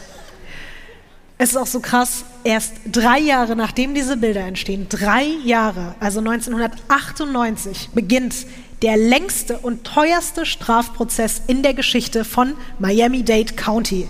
Es werden einfach so viele Beweise und so viele Zeugen so vorgeladen. Du merkst ja auch, wie lange man alleine, ich habe ja die eine Geschichte nur so kurz erzählt, die andere so, es ist so viel passiert. Und es werden 10.000 Beweisstücke vorgeführt. Es sagen fast 100 Zeugen und Zeuginnen aus. Und die beiden wichtigsten sind Sabina, die Frau mit der Schlange, Lugos Freundin, die bekommt nämlich Immunität für ihre Aussage, weil die war natürlich dann doch auch relativ tief mit drin, aber dafür, dass sie jedes Detail über ihn und seine Gang auspackt, bleibt sie auf jeden Fall auf freiem Fuß. Und der nächste wichtigste Zeuge ist natürlich unser Überlebender Mark Schiller. Ja, er hat überlebt! Ja! Oh, Lotti, danke. Er hat überlebt und er hat sich dann nach langer Zeit endlich wieder nach Miami getraut, weil er gesagt hat, jetzt sind die hier alle erstmal hinter Gittern und das fand ich dann auch mutig von ihm. Ich meine, klar, er musste ja irgendwie auch kommen, aber es ist dann auf jeden Fall so, dass die Geschworenen sich bei der Urteilsfindung auch sehr schnell einig sind. Jorge Delgado, der ehemalige beste Freund, der die ganzen Informationen auch geliefert hat, der bekommt 15 Jahre. John Mies, dieser Notar und Chef vom Sun Gym, bekommt 50 Jahre. Die restlichen Mitglieder der Sun Gym Gang, außer Daniel Lugo und Dorbel, kriegen alle irgendwas so zwischen zwei und zehn Jahren. Ja, auch die, die an den, also auch Was? Weeks und Pierre bekommen so um die zehn Jahre. Aber jetzt rate mal, wie es mit den beiden Anführern, also quasi Batman und Robin, Ich hoffe aussieht. einfach lebenslänglich. Beide schuldig wegen Erpressung, zweimal Mord ersten Grades, bewaffnete Entführung, versuchter Mord ersten Grades, bewaffneter Raubüberfall, Einbruch, Autodiebstahl, Brandstiftung, Geldwäsche, Urkundenfälschung und so weiter und so fort. Daniel Lugo und Adrian Dorbel werden zum Tode verurteilt. Äh, Und dann kommt's, wie es bei so einer Geschichte kommen musste, Ines. 2013 wird die Story von einem Miami New Times Artikel verfilmt. Und zwar vom Hollywood-Regisseur Michael Bay.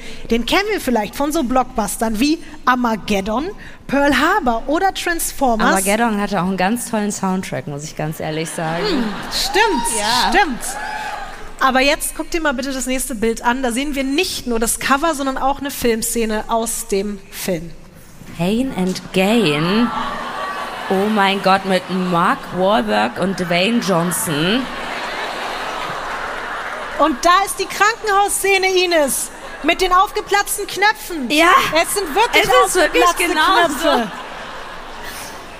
Und dann auch noch dieser Luftballon dazu. Also haben sie es auch noch auf lustig gemacht? Ja. Ja, dazu kann ich Hat dann... den Film irgendjemand gesehen? Krass. Aber ist der gut? Nein. Nein. Nein. Ich finde, das ist so ein Film, der läuft wahrscheinlich irgendwie am Samstag äh, 20.15 Uhr auf äh, Sat 1. Ich kann jetzt mal... Meinem Lieblingssender.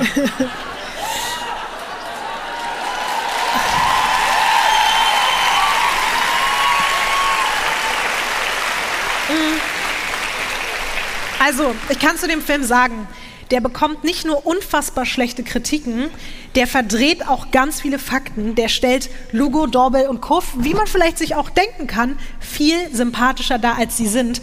Mark Schiller wiederum wird dagegen wie das größte Arschloch auf Erden dargestellt.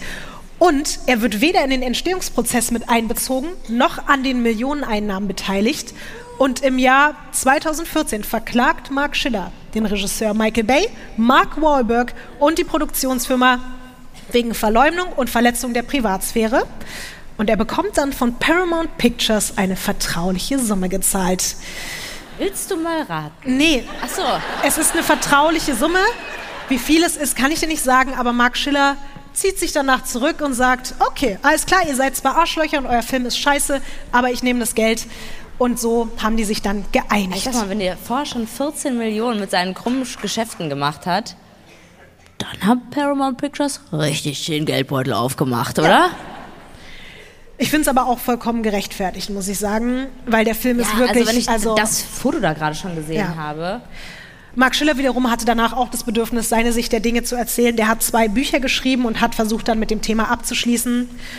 Weird Crimes wäre aber nicht Weird Crimes, wenn nicht am Ende noch irgendeine weirde Person vielleicht auch noch einen kleinen weirden Song über diese Geschichte aufgenommen hätte.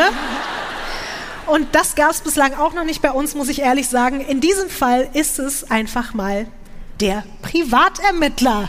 Was? Ed the Boys. Also der Typ, der einen erheblichen Teil dazu beigetragen hat, die Sunjim Gang hinter Gittern Boah, zu das bringen. ist so trashig alles. Wir gucken uns mal das dazugehörige Cover an. Das letzte Bild darfst du gerne umdrehen, Ines. What the fuck?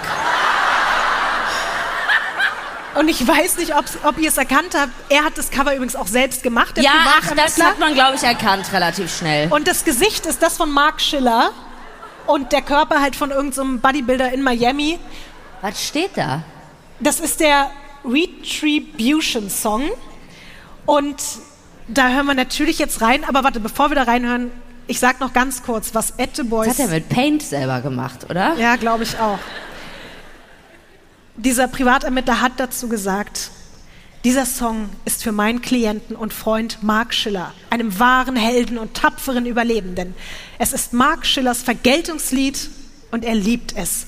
Ich hatte fast genauso viel Spaß beim Schreiben und Aufnehmen wie vor Gericht, als ich der Sunjim Gang bei ihrem Untergang zugucken konnte. Bin gespannt, was du sagst.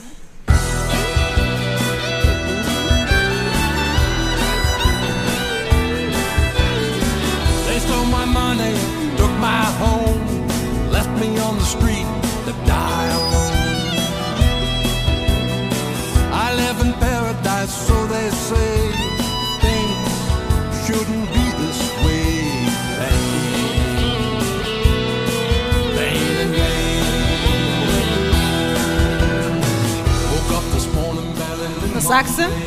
Natürlich ist es ein Country-Song. Ich verstehe kaum was, aber alleine von der Melodie her würde ich sagen, spiegelt nicht den Leidensweg von Mark Schiller wieder.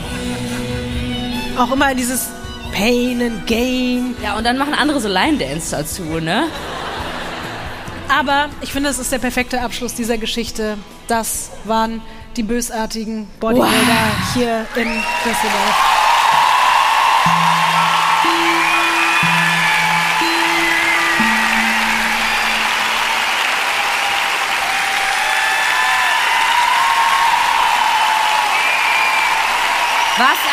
Krasser Fall, ey.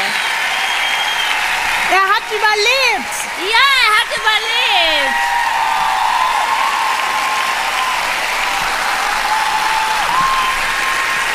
Ey, Lati, Nee, Lati, nein, Lati. Lati, Lati, Mann. Mir. Kann ich mehr, wirklich, kann ich. Lati. Oh, Ines, Ines, Ines, Ines, Ines, Ines, Ines. Ines, komm mal her, das war wirklich ein krasser Fall. Oh, ich kann nur noch mal sagen, Ines, das wäre ja hier alles auch nicht möglich ohne dich und ohne unser wundervolles Team, ohne Studio Bummens und ohne unser ganzes Tourteam und Und euch. ja, vor allen Dingen euch, na klar. Ey, vielen, vielen lieben Dank an euch. Ihr seid wirklich so ein krasses Publikum. So Wirklich. toll.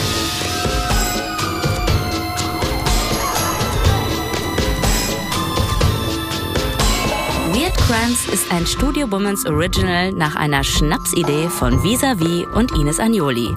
Skript und Recherche Visavi.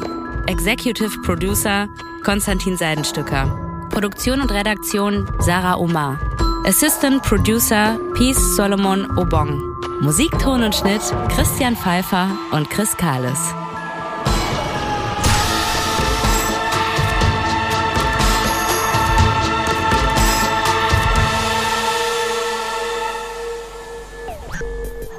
Neue Folgen von Weird Crimes hört ihr jeden zweiten Donnerstag überall, wo es Podcasts gibt. Und wenn ihr keine Episode verpassen wollt, dann folgt dem Podcast auf der Plattform eurer Wahl.